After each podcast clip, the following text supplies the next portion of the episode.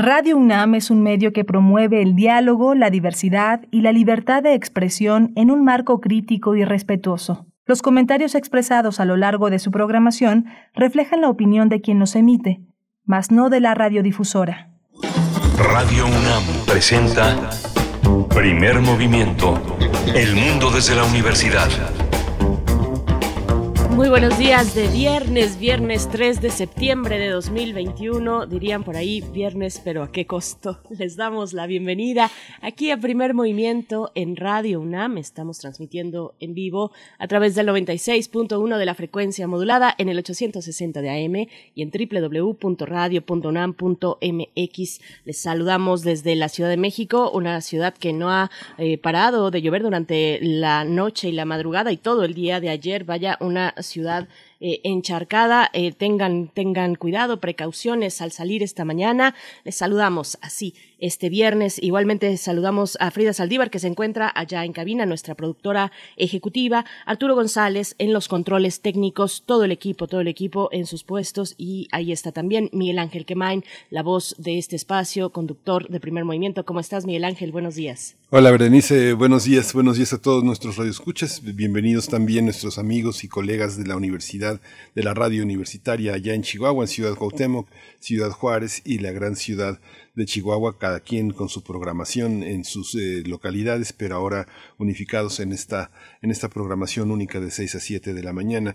Vamos a tener una, un menú muy interesante. Vamos a abrir con una película muy ejemplar, una película, un largometraje que hizo Luciana Kaplan, es autora de otros dos eh, largometrajes que, de los que hablaremos en, en algún momento, pero hoy el centro es La Vocera. Ayer tuvo una función gratuita en Filmin Latino, entre otros espacios en los que se va a desplegar esta, esta crónica de, eh, de, lecciones de lucha indígena por parte de una de las grandes representantes del mundo indígena, Marichuy, Marichuy que compitió con muchas desventajas y es una crónica triste pero también ejemplar, muy valiente de lo que sucedió en este 2018 que, que pasó y en el que luchó que quedó fuera de la boleta electoral y bueno, una gran cineasta, una mujer con una enorme imaginación fílmica le da la voz y, la permanencia, la eternidad del cine a Marichuy. Luciana Kaplan va a estar con nosotros hablando de su película. Y tenemos también hoy nuestro radiocuento, hoy que es viernes, este radiocuento eh, en la escritura, en la autoría de Hans Wilhelm, un autor alemán estadounidense, autor de literatura infantil, ilustrador también de muchos cuentos y de muchos libros eh, infantiles. Estaremos escuchando en el radiocuento eh, el título de Yo siempre te amaré, Yo siempre te querré, I will always love you, es su nombre en inglés, Yo siempre te querré de Hans Wilhelm Wilgen de la editorial Libros del Rincón, eh, publicado en 1985 precisamente en los Estados Unidos. Sí, vamos a tener también un balance de la legislatura saliente y los retos para la nueva legislatura. ¿Qué pendientes quedan? ¿Cuáles son los retos de los nuevos legisladores? Vamos a tratar este tema con dos especialistas, Camilo Saavedra Guerrera, investigador del Instituto de Investigaciones Jurídicas de la UNAM, y con la doctora Carolina Gilas, eh, Gilas, profesora de la Facultad de Ciencias Políticas y Sociales de la UNAM e integrante también de la red de politólogas. Bien, pues ahí eh, eh, ese menú para la segunda hora, después hacia la tercera, por ahí de las nueve diez, regresaremos con poesía necesaria en la voz y selección esta mañana de Miguel Ángel Quemain. Vamos a tener también la mesa del día está dedicada a una de las actividades centrales está este año en la Casa de las Humanidades. Se llama Floricanto, una relectura de la obra La visión de los vencidos de Miguel León Portilla con el doctor Juan Carlos Torres. Él es doctor en estudios mesoamericanos por la UNAM y se desempeñó como asistente de investigación del doctor Miguel León Portilla en el Instituto de Investigaciones Históricas de la UNAM. Por supuesto, y bueno, les invitamos como siempre a sumarse a través de redes sociales, envíenos sus comentarios, démonos así los buenos días y también sus peticiones musicales. Hay espacio esta mañana para sus peticiones musicales de viernes, con qué vamos a acompañar eh, la mañana lluviosa, la mañana eh, pues muy húmeda, encharcada en prácticamente todo el país. Pues bueno, ahí están las redes sociales, arroba Movimiento en Twitter, Primer Movimiento UNAM en Facebook. Nos vamos con nuestro corte informativo sobre COVID-19. COVID-19. Ante la pandemia, sigamos informados. Radio UNAM. La Secretaría de Salud informó que en las últimas 24 horas se registraron 993 nuevos decesos, 184 menos que ayer, por lo que el número de fallecimientos de la enfermedad de la COVID-19 aumentó a 261.496. De acuerdo con el informe técnico ofrecido ayer por las autoridades sanitarias, en ese mismo periodo se registraron 18.138 nuevos contagios, por lo que los casos confirmados acumulados aumentaron a 3.387.885, mientras que las dosis de las diferentes vacunas aplicadas en México contra el SARS-CoV-2 suman 85.375.481. Los casos activos estimados a nivel nacional por la Secretaría de Salud son 110.846. En Corea del Norte eh, se rechazó alrededor de 3 millones de dosis de una vacuna china y sugirió, eh, sugirió que se entreguen a los países más necesitados. Eso lo informó el Fondo de las Naciones Unidas para la Infancia. Desde el comienzo de la pandemia, el gobierno del país asiático impuso un estricto bloqueo al sellar su frontera para evitar la propagación del coronavirus y ha insistido, insistido que no ha detectado ningún caso, aunque muchos analistas han puesto en duda esta afirmación. María Teresa Monjarás Rodríguez y Laura Hernández Trejo Especialistas de la Facultad de Psicología de la UNAM coincidieron en que la irritabilidad y la ansiedad son los principales efectos que algunos escolares de educación básica presentaron al regresar a las aulas tras más de 16 meses de clases a distancia. Mujeres Rodríguez, académica de la Facultad de Psicología, aclaró que esta situación no se presenta en todos los casos. Dijo que incluso hay preescolares que no han presentado trastorno alguno y en cambio sí han adquirido alguna habilidad. En las recomendaciones culturales, eh, la comunidad Cultura UNAM invita hoy a la charla La historia es más que memorizar datos para conocer cómo se realizó Alia 2 1521, proyecto de un juego de mesa creado por Tania Arisa Calderón, Daniela Molina, Alitzel Nájera Ramírez y Norma Sánchez Merino. Su objetivo es acercar a los hechos que llevaron a la conquista de Tenochtitlán en 1521 junto con los personajes, lugares y detalles de la vida de aquella época. La transmisión en vivo de esta charla estará disponible el día de hoy a las 7, a las 19 horas, a las 7 de la tarde, a través de la página de Facebook de Comunidad Cultura UNAM. Así fácilmente pueden llegar en Facebook Comunidad Cultura UNAM y disfrutar pues de esta charla. La historia es más que memorizar datos para conocer precisamente cómo se realizó Alia 2 1521. Bueno, pues ahí las recomendaciones, nuestra recomendación cultural, pero bueno, todas las que se vayan sumando a lo largo de esta mañana, porque es viernes y vamos a escuchar música. Vamos, vamos con algo de música. La primera selección musical es un estreno, un estreno de la semana pasada. La semana pasada eh, el, el grupo de gorilas lanzó un EP, ya van tres en realidad desde el 26 eh, de agosto, el jueves de la semana pasada, y esto que escucharemos a cargo de Gorilas se titula Meanwhile.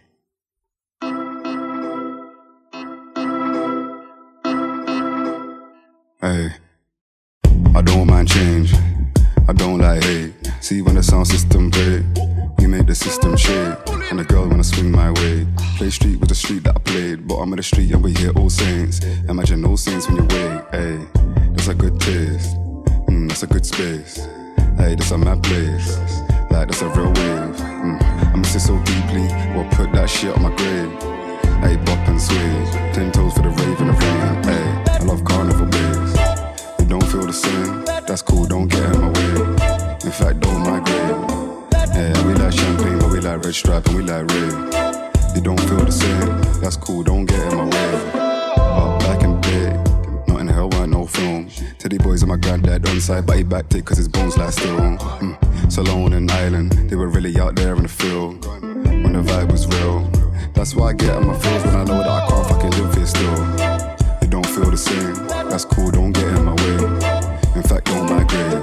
Yeah, we like champagne, like and we like red. You don't feel the same, that's cool, don't get in my way.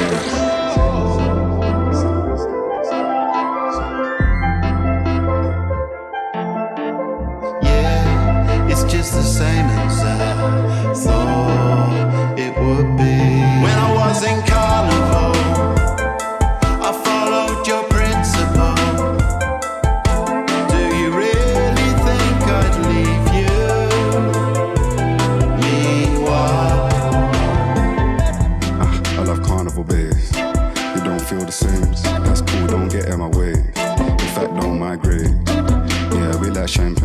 like stripe and we like red. You don't feel the same. That's cool, don't get in my way.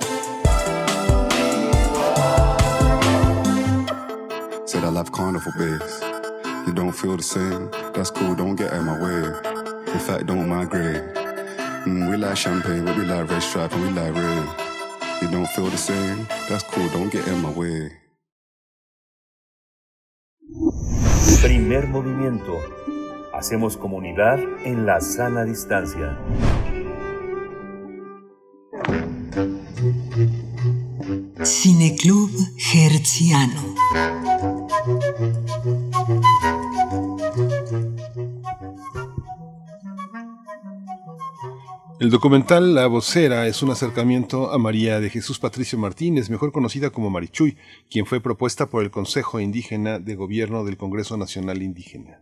Marichuy es la primera mujer indígena en aspirar a la presidencia de México. A través del relato de su campaña en 2017, conocemos la historia detrás de la lucha del Consejo del Congreso Nacional Indígena por defender el territorio, preservar la naturaleza y proponer una nueva forma de entender el progreso y el desarrollo. Mediante su mirada y sus reflexiones, este material retrata los retos que ella y el Consejo Indígena enfrentaron para llegar a las boletas electorales en un país asolado por la violencia, el despojo y un alto índice de discriminación hacia las mujeres y los grupos indígenas. En su andar, Marichuy recoge y vincula las luchas existentes en diversos territorios como el Yaqui, Maya, Huirárica y nos deja en evidencia la importancia de la resistencia de los pueblos indígenas para preservar la vida y sus costumbres. El documental La Vocera también cuestiona diversas temáticas como el costo que implica el progreso y el desarrollo. Este trabajo fue realizado por Luciana Kaplan, quien ha dedicado su carrera a la realización, docencia y producción de cine documental. Y vamos a conversar esta mañana sobre el documental en torno a María de Jesús Patricio Martínez Marichuy, vocera del Consejo Indígena de Gobierno y precandidata presidencial en 2018 por el Congreso Nacional Indígena. Este día nos acompaña a través de la línea Luciana Kaplan, directora, productora y guionista de cine, directora del documental La Vocera. Y bueno, es un gusto, es un gusto muy anhelado además esta conversación para nosotros. Luciana Kaplan, buenos días, bienvenida a Radio UNAM a primer movimiento. ¿Andas por ahí, Luciana? A ver si la tenemos por ahí. Si nos escucha, Luciana. Sí, buenos días, ¿qué tal? ¿Cómo están? Hola, Luciana. buenos días. Bueno, pues ayer vi por primera vez, aunque ya había estado en algunos escenarios en marzo, la, la, la vocera, un documental hecho con un enorme rigor con una gran emocionalidad, pero también con una, con una gran capacidad de hacer una crónica de un momento del país que, es, eh, que, que, durará muchos años para revisarse. Cuéntanos, eh, es, es, una aventura que empezó en 2017. ¿Cómo concebiste el, el rigor documental de la vocera y este seguimiento de María de Jesús Patricio Martínez? Pues en 2017 eh, fue la primera vez que se anunció que iban a existir candidaturas independientes para la presidencia de la República. Entonces, al mismo tiempo empezaron rumores de que el STLN y el Congreso Nacional Indígena estaban pensando lanzar a una mujer indígena eh, para eh,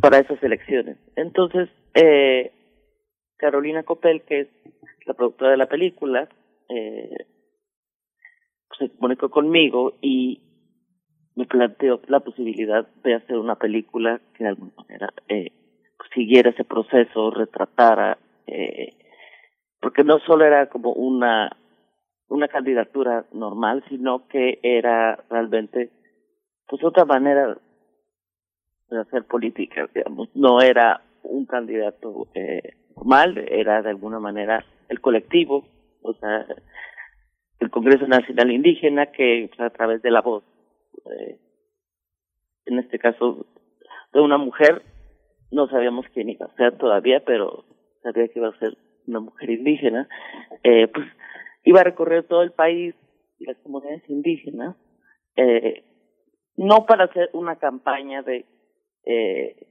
de repartir promesas como hacen los candidatos, sino que era pues, esta idea de conectar con las comunidades, escuchar sobre todo qué es lo que estaba pasando eh, en todo el territorio y este para crear digamos una nueva forma pues de organización. Porque ellos finalmente lo que querían no era llegar al poder de hecho ni siquiera llegar a las boletas. Sino era como esta idea de volver a poner en la agenda nacional eh, todas las preocupaciones eh, toda la problemática de la defensa del territorio no que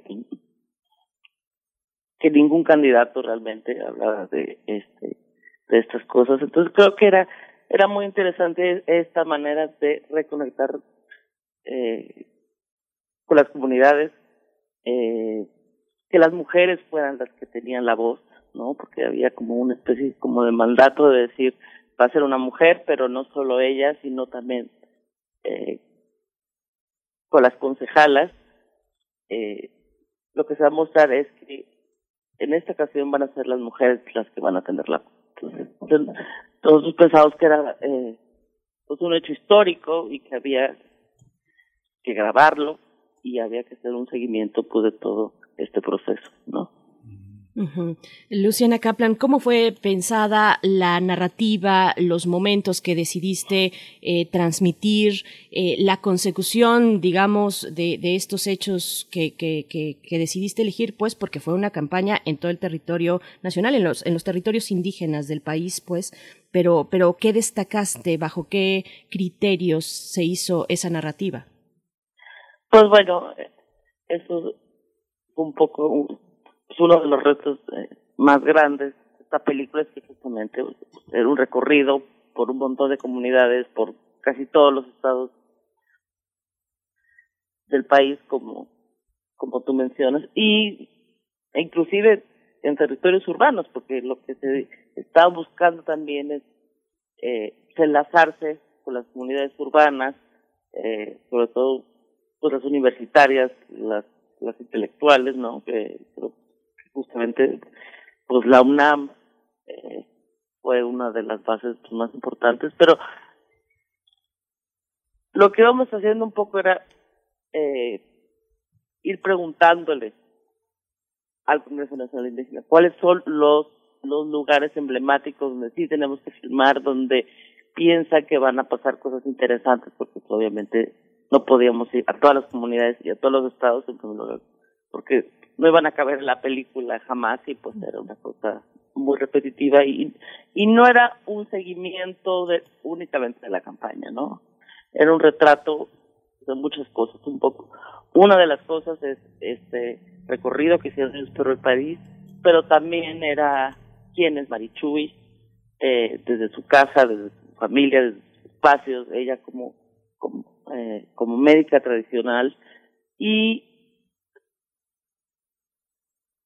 al mismo tiempo ir a ciertos territorios específicos que no tenían que ver eh, necesariamente con, con la ruta de la campaña, pero que era muy importante mostrar eh, cuáles eran las luchas más vivas, ¿no? Que estaban pues en proceso y que tenían que ver con el discurso que se escuchaba cuando Marichu iba eh, a todas esas comunidades, que se habla de despojo, que se habla de violencia, pues había que verlo, no porque sino es una cuestión que se queda eh, pues el discurso y era importante conectar emocionalmente con otras personas y con otras comunidades y ver lo que estaba pasando, ¿no?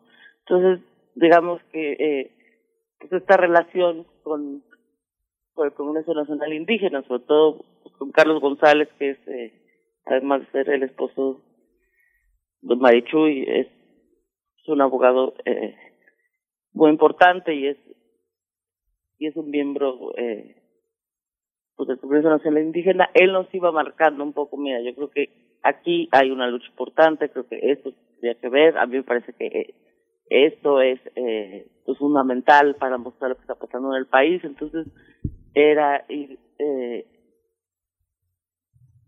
pues escogiendo dentro de, de estas posibilidades que ellos nos daban, de creo que aquí es eh, es algo que no se repite y que y que al mismo tiempo se puede mostrar que la lucha va desde el norte hasta el sur, ¿no? O sea, era importante mostrar eh, como un como un ejemplo, ¿no? De cada uno de los territorios, eh, pues sin repetirse, porque eh, la película pues tiene que ir para adelante, ¿no? Uno tiene que de alguna manera decir, bueno, esto pasa desde Sonora hasta Yucatán, ¿no? Pero no vas a mostrar los 32 estados, ¿no?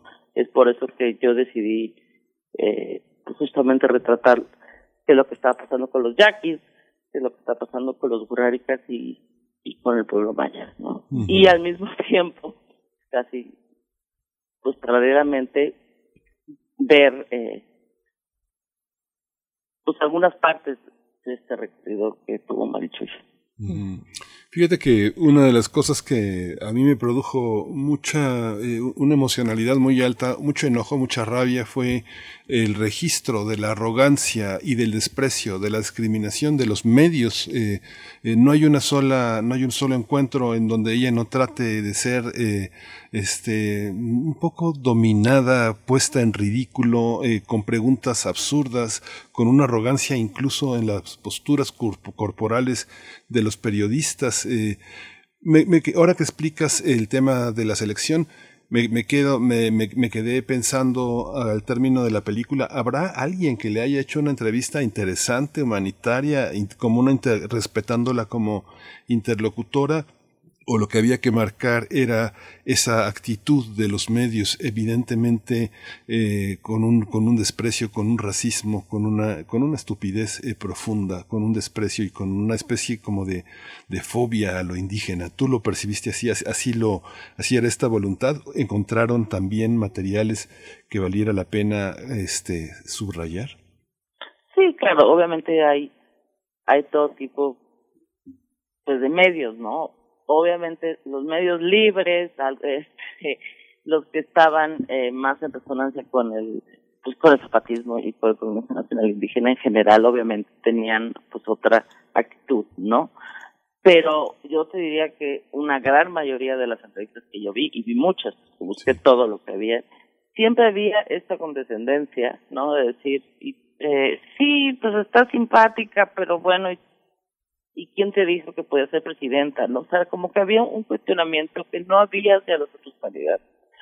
Había una falta de respeto que no, yo, yo no la vi ni hacia el Bronco, ni hacia Margarita Zavala, ¿no? Que realmente, pues, era, eran mucho más cuestionables en muchos sentidos, ¿no? Y, este, yo sí quise resaltar eh, esta falta de respeto y esta condescendencia, porque me pareció muy grave, eh, sobre todo obviamente de los eh, pues de ciertos medios que se pueden ver la película, pero inclusive eh, pues de muchos más. Y lo que me parece más curioso es que ahora salió la película, eh, que, se la ha entrevistado eh, de nuevo no solo a mí, pero a ella, eh, se ha buscado eh, pues insistentemente.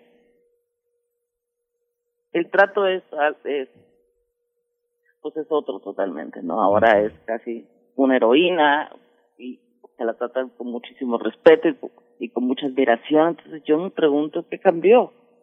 o sea, porque antes se la trataba con esa condescendencia y ahora es pues todo lo contrario, ¿no? Todo el mundo la busca, todo el mundo quiere entrevistas con ella, les, la tratan y hablan de, este, eso, ¿no? Como si fuera realmente eh, ahora sí una persona pues de respeto, ¿no? Pero creo que es lo, lo que es pues pues muy positivo y lo que eh, también resalta la película es como la templanza con que ella contesta, ¿no? Nunca pierde la paciencia y realmente yo nunca la vi perdí la, eh, perder la paciencia. Yo diría en ningún momento de la campaña, lo cual es bastante pues, admirable, ¿no?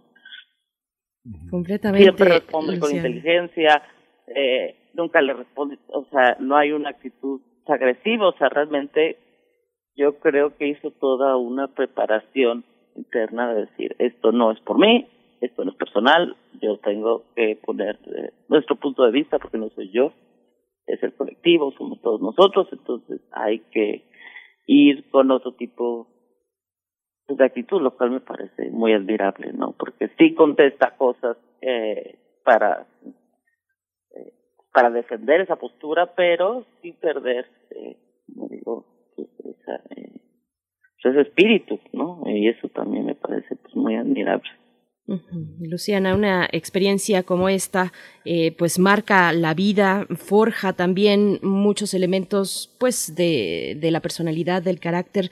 ¿Cómo fue el cambio de, de Marichuy, digamos, en ese proceso eh, como, como, como persona? ¿Pudiste tú presenciar en primera fila a la primera mujer indígena aspirante a la presidencia de la República? Uno no pasa ahí sin, sin ser tocado de alguna, de alguna manera, pues a pesar de, de esta capacidad de Marichuy de tener los pies siempre sobre la tierra, siempre de pensar en colectivo y no en lo individual, pero ¿viste algún tipo de cambio, algún arco, digamos, eh, de, movimiento eh, en Marichuy como, persona, como, mujer? ¿Cómo, cómo, ¿Cómo viste esta cuestión?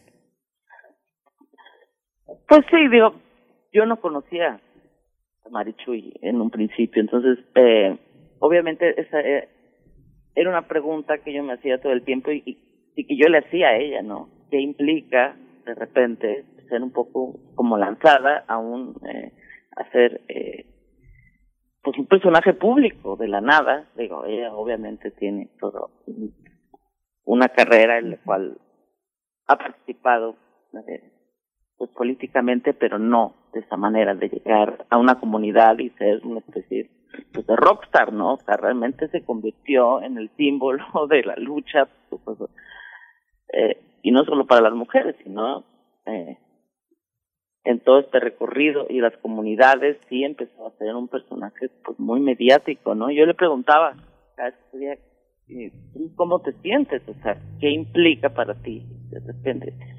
Y realmente eh, yo creo que estaba muy asustada en un, en un principio, o sea, ella lo, ella, lo tomó como como un mandato, ¿no? Como algo que ella tenía que hacer, ¿no? Eh, es, decía, pues como los eh, como los puestos que te dan las comunidades indígenas en, eh, en el tequio, tú tienes que hacer esto y lo tienes que hacer porque es tu responsabilidad. Entonces, había yo creo que esta especie como de miedo, ¿no? Y al mismo tiempo de ir tomando confianza cada vez, eh, a medida que iba pues, avanzando, ¿no? Yo creo que ella fue tomando, pues Cayo fue tomando como eh,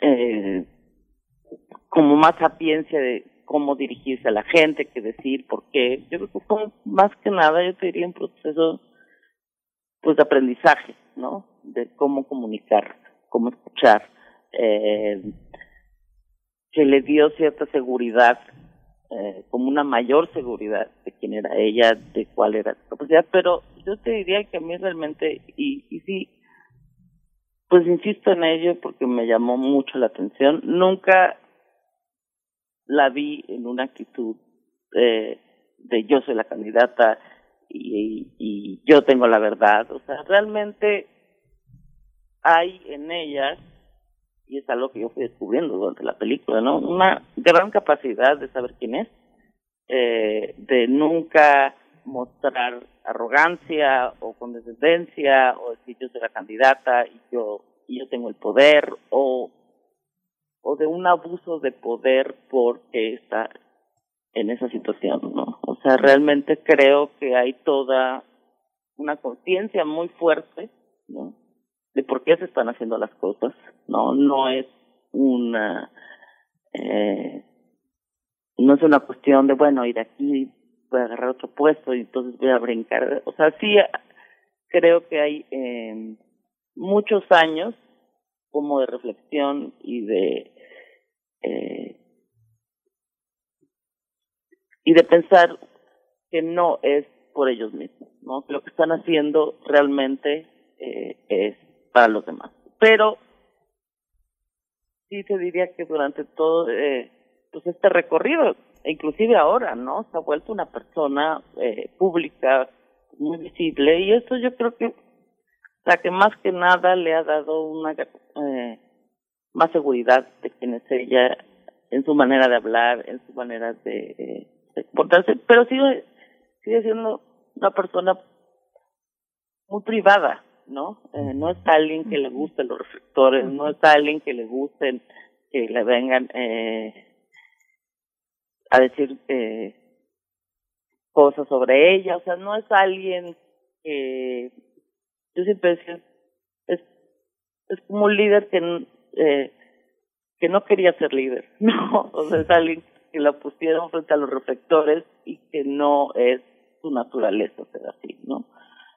Pero, como te digo, pues eh, para ella era como un mandato y lo hizo, y lo hizo lo mejor que pudo, pero no es alguien eh, que tenga ese, pues, carisma eh, político, ¿no? Cual quiere brillar y quiere que se hable de ella y que se vea de ella. Entonces había como esta contradicción que, que a mí me parecía pues muy interesante, ¿no? O sea, si ves la película no hay ningún momento sí de repente se emociona un poco más, no hay ningún momento en donde realmente se enoje o donde eh, tenga una actitud que desentone mucho con los demás. Entonces, inclusive a mí me cuestionaban, oye, pero ¿cómo puede ser en toda la película no hay realmente una transformación o no hay un momento como de ira o algo así que realmente eh, pues, ¿qué es lo que se espera de un personaje político. Pues es que lo que pasa es que así es y así fue, ¿no? Yo no puedo representar o tratar de eh, demostrar algo que no es. Yo lo que quería retratar era justamente también esa, pues esa templanza, ¿no? Y ese, eh, y esa valentía, porque realmente eh, como mujer indígena, eh, pues lanzarse, eh, aceptar y hacer todo todo este recorrido, eh, enfrentarse a los medios, a los otros candidatos, este, sin tener esa experiencia y con esa actitud, pues a mí me parece una vez más realmente pues admirable. Hay una, hay una visión también que, no sé, a mí como, como, como hombre, como una persona que ya tiene muchos años, me parecía admirable el registro que hiciste de las jóvenes mujeres políticas que abren muchas veces los discursos. O sea, uno tiene que entender que uno tiene que obedecer esos mandatos en las comunidades donde las mujeres tienen una voz, articulan un argumento y tienen una, un, carisma poderosísimo, porque son mujeres, yo creo que no llegan, llegarán a los 25, 30 años, no, no, no, no lo sé, pero impresionante, ¿no? Esa parte del registro femenino, ¿cómo lo viviste? Pues es que eh, eso es algo que fue como muy real durante la campaña, ¿no? Y sí había una conciencia de decir, eh, porque no siempre es así, ¿no? O sea, obviamente también estamos hablando que las comunidades indígenas eh, hay también mucho machismo, no, no, eh, solo en el país, eh, digamos que las comunidades indígenas no están exentas de esto, pero creo que durante la campaña y cuando decidieron que iban a lanzar una mujer, hubo realmente eh, pues una un mandato, una organización, una conciencia de que en esta gira las que iban a hablar iban a ser las mujeres y a las que se iba a dar este empuje eh, iba a ser a las mujeres, pero no solo como como un acto simbólico, ¿no? sino que era hora de que las mujeres eh, empezaran a participar eh, pues políticamente, ¿no? Que si no era una lucha incompleta, entonces eh, digamos que sí, pues a partir de esta campaña empieza a haber un cambio, ¿no? En la manera en que eh, eh, ellos organizan desde dentro y cómo y cómo se muestran hacia afuera, ¿no? Entonces, eh, pues en todos los lugares a donde iba llegando Marichuy en esta gira que duró pues como como tres meses más o menos eh, en cada comunidad eh, la idea era este que las que tenían que hablar eran pues las concejalas o sea, las las representantes de cada uno de los eh, de los pueblos indígenas de todo el país y que las que iban a hablar eran las mujeres y los hombres se iban a quedar abajo. No era porque los estaban discriminando, ni era porque había algo en contra ellos, sino porque escuchamos a los hombres durante todos estos años, ahora vamos a escuchar eh, a las mujeres, ¿no? Y eso es algo que se, pues que se mantuvo durante toda la gira.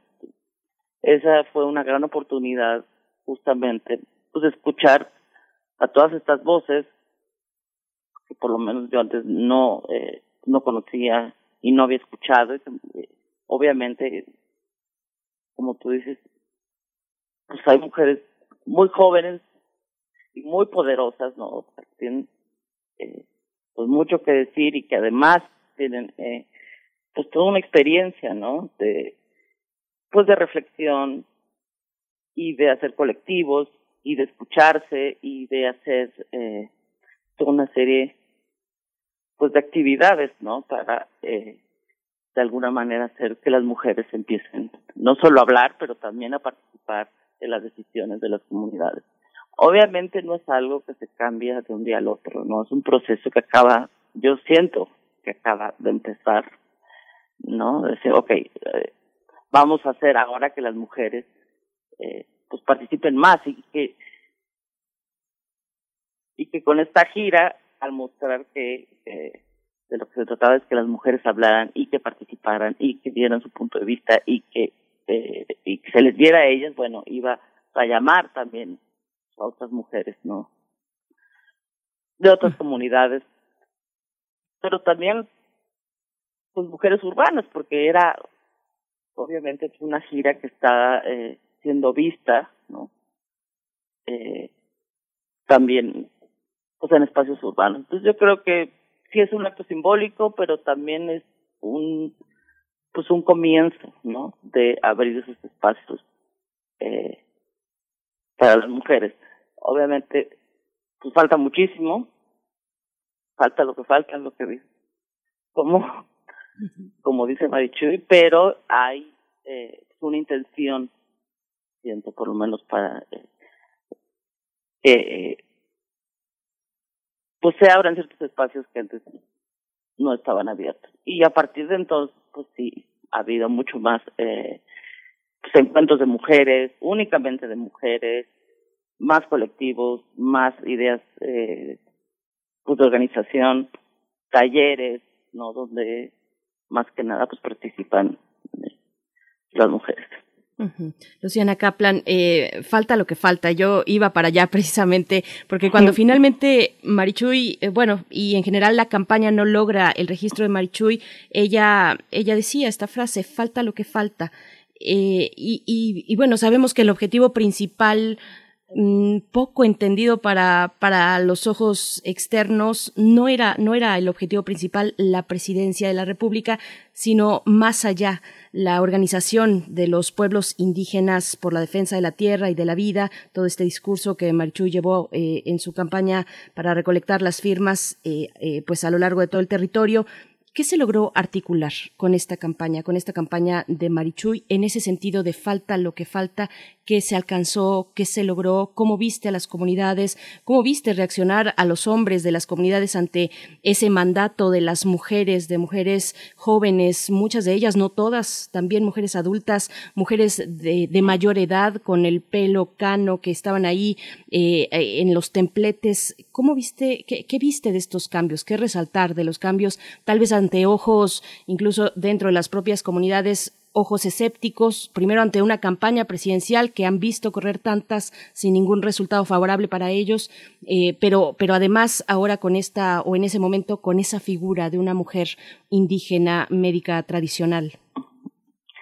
Pues mira, yo creo que eh, efectivamente lo que les eh, lo que les importaba no era irse a sentar a la silla presidencial, eso es evidente y creo que fue difícil también pues de entender, digo, para para nosotros, para otra gente que está involucrada, decir, bueno, pues si no quieren ganar, ¿para qué están ahí? No, pero bueno, creo que era era también como este sentido de que eh, pues de cambiar un poco esa perspectiva, es decir, es que lo que necesitamos hacer es que nos vuelvan a ver, que nos vuelvan a escuchar, que la gente eh, entienda que hay otra manera eh, de, pues, de organización sobre todo, colectiva, comunitaria, eh, buscando más bien eh, pues autonomía, que es un poco creo que el fin, eh, que, eh,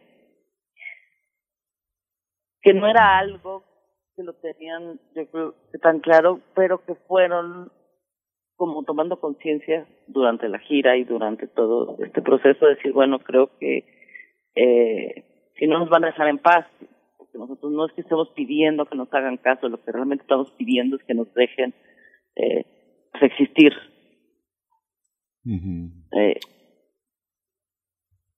O sea, nuestras maneras con, eh, con nuestra propia eh, cosmovisión que es muy diferente de una comunidad a una comunidad. O sea, creo que hay una actitud, ¿no? De decir, no les estamos viniendo a pedir, no nos estamos diciendo que estamos olvidados y que eh, y extender la mano para que nos den algo, sino estamos diciendo nosotros aquí estamos, sabemos lo que estamos haciendo y lo que necesitamos es que dejen de eh, pues de destruirnos, de, de contaminar nuestros territorios, que también son los de ustedes, ¿no? O sea, hay una, una actitud de decir, no es solo para las comunidades indígenas, esto es, eh, pues para el mundo entero. Hay, hay que defender el territorio, hay que cuidar el territorio porque si no, eh, pues finalmente vamos a desaparecer. O sea, eh, creo que es como un mensaje muy contundente y creo que, que lo que se logró pues, unificar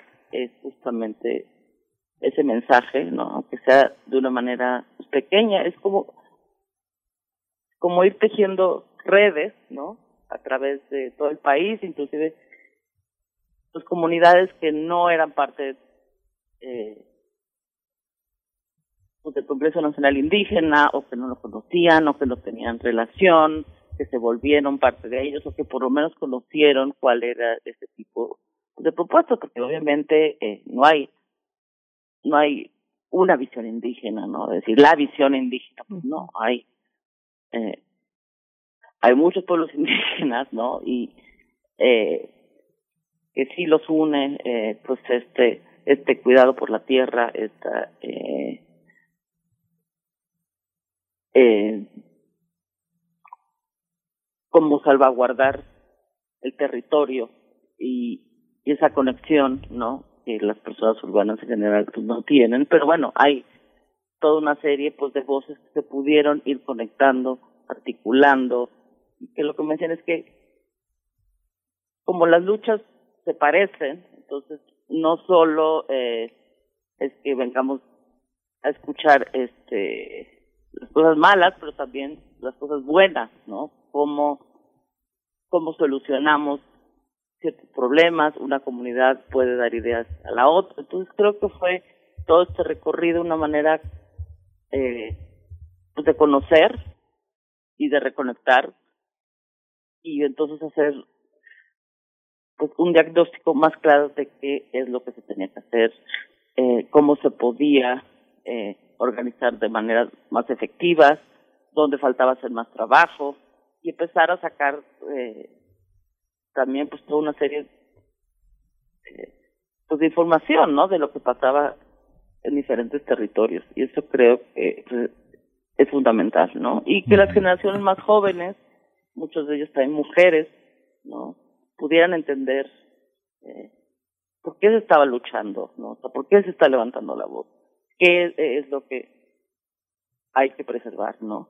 Y de ahí sí se quedaron, yo te diría, todo una, un tejido de organización, o por lo menos el comienzo, ¿no? Del, de una organización eh, con mucha tarea que hacer hacia el futuro, pero con un eh, con una mayor claridad de qué es lo que están buscando, por qué hay que defender el territorio, por qué es importante que eh, pues llegar a pensar en, en una autonomía, ¿no? Obviamente no todas las comunidades están de acuerdo, ni, eh, ni es una sola forma de pensar, insisto, pero creo que sí hay eh, pues un, una mayor cuestión, ¿no? Eh, dentro de del Congreso Nacional Indígena y de algunas comunidades, eh, pues para llegar a ciertos acuerdos, entonces eh, poder pasar a la acción. Y de lo que me decías de los hombres, pues obviamente Eh, no todos los hombres estaban muy contentos, decían, pero ¿por qué tenemos que estar abajo? ¿Por qué nosotros no podemos hablar? ¿no? Entonces sí, siempre había una especie de... Eh, eh, no de conflicto, pero sí, sí de diálogo, ¿no? bueno, eh, esta vez a ustedes les toca abajo, ¿no? Y no es una cosa que va a ser así todo el tiempo, pero no les parece que ustedes ya hablaron demasiado y que es, eh, es momento pues escuchar otras voces y como realmente era una especie como de mandato ¿no? que venía desde eh, desde la organización entonces, pues digamos que fue un poco más sencillo, pero un poco lo que me decía Marichu, mira, yo siento que hasta el día en que los hombres se queden cuidando a los hijos de manera general y de manera no cuestionada, cuando las mujeres vayan a hacer eh, un trabajo y una actividad política, ahí vamos a decir que hay realmente un cambio eh, en la igualdad de las eh, de los géneros. Y creo que tiene toda la razón porque es es algo que parece como muy sencillo, pero que habla de todo eh, un cambio mental y de costumbre, es decir, si el hombre se puede quedar en la casa cuidando y eh, el hogar, mientras mientras la mujer hace eh, toda una serie de actividades que antes era imposible pensar. Entonces yo sí creo que se rompieron muchos eh, pues muchos paradigmas, ¿no? eh, y que ahora se puede ver que hay un movimiento mucho más organizado, tanto así que ahora están yendo todos como colectivo a Europa, ¿no? En este eh, en la travesía por la vida, que creo que es como muy interesante y que realmente pues lograron organizar no solo el ZLN, pero también pues, el Congreso Nacional Indígena, ¿no? Y que me parece muy interesante este nuevo este nuevo reto esta nueva eh, pues, conciencia de que no solo es en México, sino que hay que hay que tejer redes eh, pues con otras personas, con otras comunidades, con otros países y que la lucha es es por la vida y es eh, en todo el mundo.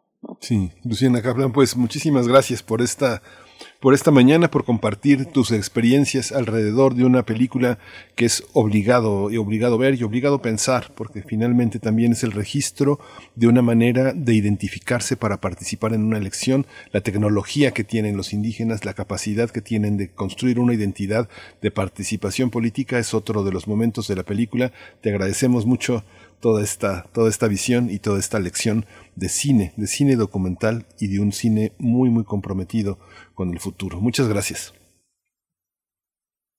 No, pues muchas gracias a ustedes eh, por darnos este espacio para hablar de la película y para también pues darle difusión, que es pues muy importante, ¿no? En estos momentos para la película.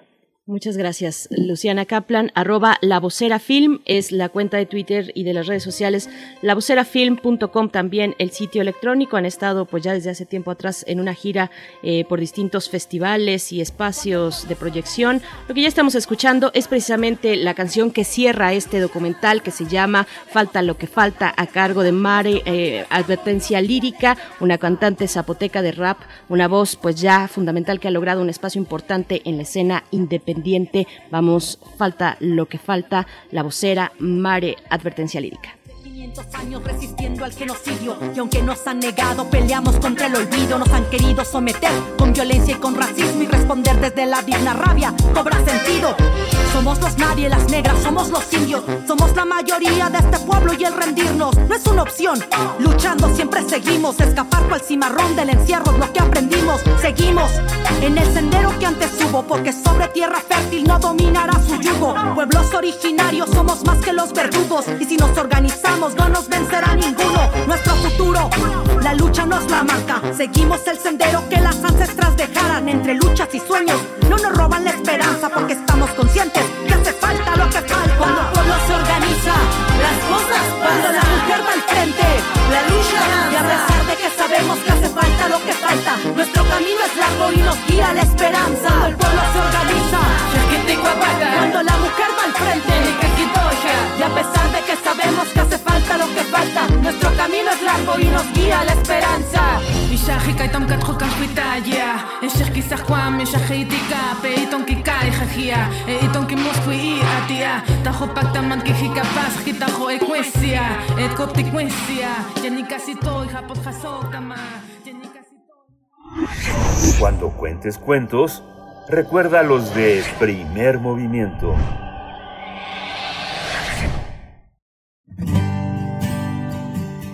Yo siempre te querré. Autor Hans Wilhelm. Editorial Libros del Rincón. Estados Unidos, 1985. Esta es la historia de Elfie. La mejor perrita del mundo. Elfie y yo crecimos juntos, pero ella lo hizo mucho más rápido que yo. Me gustaba apoyar la cabeza sobre su piel caliente al dormir. Soñábamos juntos. Mi hermano y mi hermana también querían mucho a Elfie, pero no se lo decían. Pensaban que Elfie ya lo sabía. Aún así, Elfie era mi perro. Todos los días, Elfie y yo jugábamos juntos. A Elfie le encantaba perseguir ardillas y escarbar en las flores del jardín de mi madre. A veces también mordía los zapatos de papá. Elfie, deja las pobres flores en paz. Elfie, no. A veces, Elfie hacía alguna diablura, y entonces mis padres se enojaban y la regañaban, pero la seguían queriendo mucho, solo que nunca se lo decían, porque pensaban que Elfie ya lo sabía. Los años pasaban muy a prisa y yo crecía hacia lo alto, hacia lo alto, y Elfie crecía hacia lo ancho y hacia lo ancho. Cuantos más años tenía Elfie, más dormía. Ya no quería salir de paseo como antes. Aquello me preocupaba. Llevamos a Elfie al veterinario y nos dijo, No hay nada que se pueda hacer. Elfie se está haciendo vieja. Por eso le cuesta cada vez más subir las escaleras. Pero Elfie tenía que dormir en mi cuarto. Así que cada noche me las arreglaba para cargarle escaleras arriba hacia mi habitación. Le ponía un almohadón blando para que estuviera cómoda. Y cada noche, al acostarnos, le decía, yo siempre te querré. Sé que Elfie me entendía. Una mañana me desperté y vi que Elfie había muerto durante la noche. Entre todos enterramos a Elfie. Lloramos y nos abrazamos para consolarnos. Mi hermano y mi hermana, mi mamá y mi papá querían mucho a Elfie pero nunca se lo dijeron, porque pensaban que Elfie ya lo sabía. Yo también estaba muy triste, pero me consolaba pensar que al menos cada noche le había dicho, yo siempre te querré. Un día, mi vecino me dijo, Mi perrita acaba de tener cachorritos. ¿Quieres que te dé uno? Sé que a Elfie no le hubiera importado. Pero le dije que no. En su lugar, le regalé el almohadón de Elfie. Le hacía más falta que a mí. Y entonces pensé, algún día tendré otro perro, o un gato, sea lo que sea. Cada noche le diré, yo siempre te querré. Yo siempre te querré. Autor Hans Wilhelm. Editorial Libros del Rincón. Estados Unidos, 1985.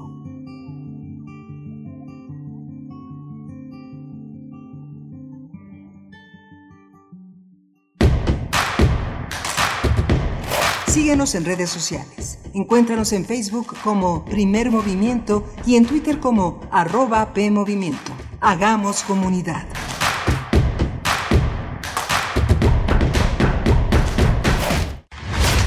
Acciones UNAM 2021. Para enfrentar esta pandemia, las facultades de Psicología, Medicina y otras entidades académicas de la UNAM pusieron en marcha el programa Mi salud también es mental ante la COVID-19, que brinda atención psicológica de primer nivel a distancia para toda la población que lo requiera durante esta emergencia sanitaria. Han sido atendidos ya decenas de miles de pacientes. Acciones UNAM. Somos la Universidad de la Nación. Las comunidades indígenas germinan conocimiento, maravilla y tradición. Son el México profundo, el presente donde hilan un collar de flores. Xochicóscat, collar de flores, con Mardonio Carballo, lunes 10 de la mañana por Radio UNAM. Experiencia sonora. En México, el sol sale para todos. Buscando el bienestar de la gente. En el PRD creemos que las decisiones deben ser de todas y todos los mexicanos y no de una sola persona. Porque queremos que todas y todos vivan mejor. Impulsamos apoyos económicos para que se superen los más necesitados y no para pedirle su voto. Exigiendo servicios de calidad en educación, salud y vivienda. Eso es un México más justo y con la participación de todas y todos podemos hacerlo. El sol sale para todos. PRD. El FITU es profesionalizante, formativo, sororo, seguro e igualitario, solidario y colectivo, inclusivo y transformador, territorialmente expandido. Vigésima octava edición del Festival Internacional de Teatro Universitario. Un espacio para impulsar el teatro generado por las, los y les estudiantes. Una fiesta que genera la reflexión sobre la formación y los procesos en la disciplina teatral. Presentación de obras en concurso. Montajes de exhibición. Talleres. Conferencias. Coloquio y mucho más. Con la colaboración de reconocidas instancias nacionales y extranjeras dedicadas a la formación y producción artística. Del 30 de agosto al 19 de septiembre del 2021, a través de los canales de Facebook y YouTube de Teatro UNAM y de Cátedra Bergman. Mayores informes en www.teatro.unam.mx. Queremos escucharte. Llámanos al 55 36 43 39 y al 55 36 89 89. Primer movimiento. Hacemos comunidad. Hola, buenos días. Ya son las 8 de la mañana con 3 minutos. Le damos la bienvenida a la radio Nicolaita, la radio que se desarrolla ya desde hace casi medio siglo en Morelia, Michoacán, como parte de este gran esfuerzo universitario de 8 a 9 todos los días, de lunes a viernes. Estamos conectados en la misma en la misma tesitura, en la misma temperatura. Le doy también eh, la bienvenida a nuestros compañeros Arturo González en los controles técnicos. Es el timón de esta nave que en la producción ejecutiva eh, orquesta Frida Saldívar, Violeta Berber en su asistencia de producción y mi compañera Berenice Camacho del otro lado del micrófono en la conducción. Berenice, buenos días. Buenos días, Miguel Ángel Quemain, a toda nuestra audiencia, a la radio Nicolaita que nos eh, permite llegar hasta Morelia gracias a la Universidad Michoacana San Nicolás de Hidalgo a través del 104.3 de la frecuencia modulada. Saludos Morelia, buenos días, buenos días donde sea que nos estén escuchando.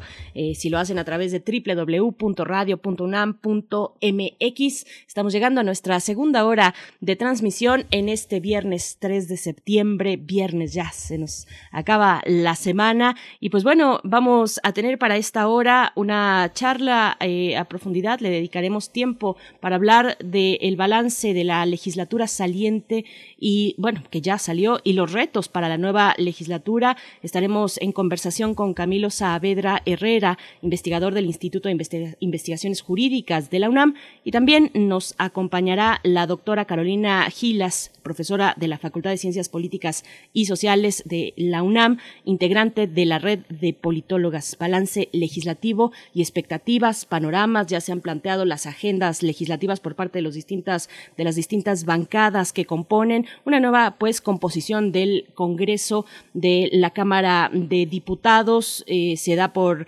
primera vez eh, la posibilidad de la reelección. Eso ocurrió en la elección pasada y pues bueno, se, se, visualiza, ya se mira eh, esos resultados en la composición de esta nueva Cámara que también acompañará la segunda parte del gobierno de la 4T, de la propuesta de Andrés Manuel López Obrador, el presidente de México. Pues bueno, mucho, mucho que comentar sobre este respecto, Miguel Ángel. Sí, muy interesante. Y la tercera hora que tenemos también una mesa del día dedicada a Floricanto, la relectura de la obra La visión de los vencidos de, vencidos de Miguel León Portilla, que hemos tenido oportunidad también de comentar con otros autores en otros momentos de primer movimiento en torno a los 500 años en los que esta conmemoración pone también de relieve los trabajos que desde los años 60 hombres como Miguel León Portilla, como Ángel María Garibay, han desarrollado en el terreno de la exploración del mundo eh, indígena, del mundo prehispánico y de su relación, su interacción en el mundo, en el mundo de la Nueva España, todo el aspecto de la negritud, de los afrodescendientes, todo este mundo que ha llegado hasta nosotros de una manera compleja, muy rica y, en, y en el marco de una gran discusión nacional que posibilitan estos climas también de libertad. Por supuesto. Y bueno, en otros temas también brevemente les invitamos a escuchar, como lo hemos hecho en las últimas semanas, escuchar ya sea nuevas temporadas de series ya existentes, eh, nuevos horarios, finalmente a, raíz de la pandemia y de que poco a poco todos nos hemos ido acoplando en, tiempos, en horarios, en espacios, pues bueno, eh, varios, varios cambios que, queremos anunciarles, que les hemos anunciado, entre ellos eh, la invitación a que este sábado a las 5.30 se acerquen aquí a Radio UNAM a escuchar Gabinete de Curiosidades a cargo de Frida Rebontulet y sus almas gercianas. Nuevo horario está estrenando Gabinete de Curiosidades sábado 5.30 y tendrán el tema de la nueva complejidad. Es el tema que van, que van a desarrollar en Gabinete de Curiosidades, no se lo pierdan. Y también un estreno de Miocardio, una serie que ya llevaba un tiempo sin estrenar, sin dar eh, nuevos, nuevos nuevos programas, pero llega con un nuevo, con un estreno, eh, un nuevo programa que se, que, donde estarán conversando con la chica, eh, una artista franco-venezolana, esto para el día de hoy a las seis y cuarto de la tarde, 6.15 pm. Eh, Miocardio estrena programa La Chica en esta entrevista. También es importante comentarle a ustedes que son también un público muy sensible y muy humanitario, muy sensible en el sentido de que hay cosas que para muchas personas no son importantes, son periféricas, es preferible hacer invertir el tiempo y la energía en otras cosas, pero sabemos que no, sabemos que no es así. Milagros Caninos es una organización eh, de protección a, las, eh, a, los animales de compañía, a los perritos, a, los, a las a los seres que están abandonados en situación de calle, heridos, maltratados y que saben que hace algunos días hubo una, un derrame, un, un deslave y que ocasionó la, la, pérdida de varios perritos que están albergados, cuidados, muchos perritos, eh, ahora sí que de la tercera edad que fueron arrollados por la tierra Y bueno, ustedes vamos a poner en nuestras redes sociales quienes quieran, quienes puedan ofrecer un apoyo. A veces uno apoya a un animalito en una situación de calle, lo, lo mete a la casa, lo, lo, lo, baña, lo adereza y lo pone en adopción. Pero bueno, a veces esta labor la hacen de una manera mayoritaria personas de una gran sensibilidad, de una gran entrega y sobre todo de un gran conocimiento nuestros estudiantes de la Facultad de Veterinaria, muchos médicos o tecnistas eh, eh, en nuestra universidad han tenido esta labor, de este, esta labor de, de, afecto, de aprecio hacia, hacia animales que en esta voracidad urbana pues transitan de una manera muy dolorosa. Pues si pueden apoyar, está Milagros Caninos, Asociación Civil, a quien pueda aportar lo que sea, lo que sea, siempre lo que sea es bueno para estas causas, así que estará en nuestras redes sociales en nuestras redes sociales y también se pueden acercar a la página de Facebook Milagros Caninos. Ahí uh -huh. pueden encontrar más información eh, en milagroscaninos.org también y se aceptan donativos en especie.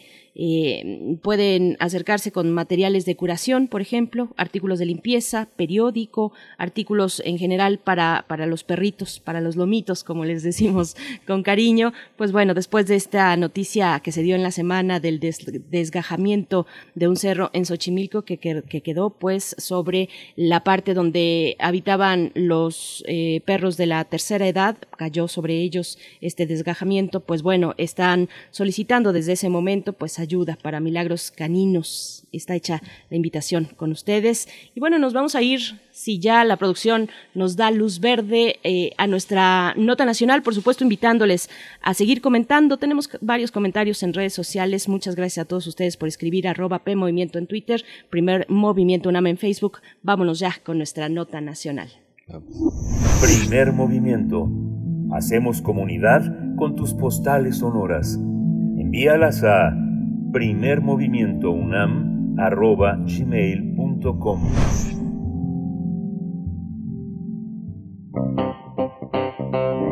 Nota Nacional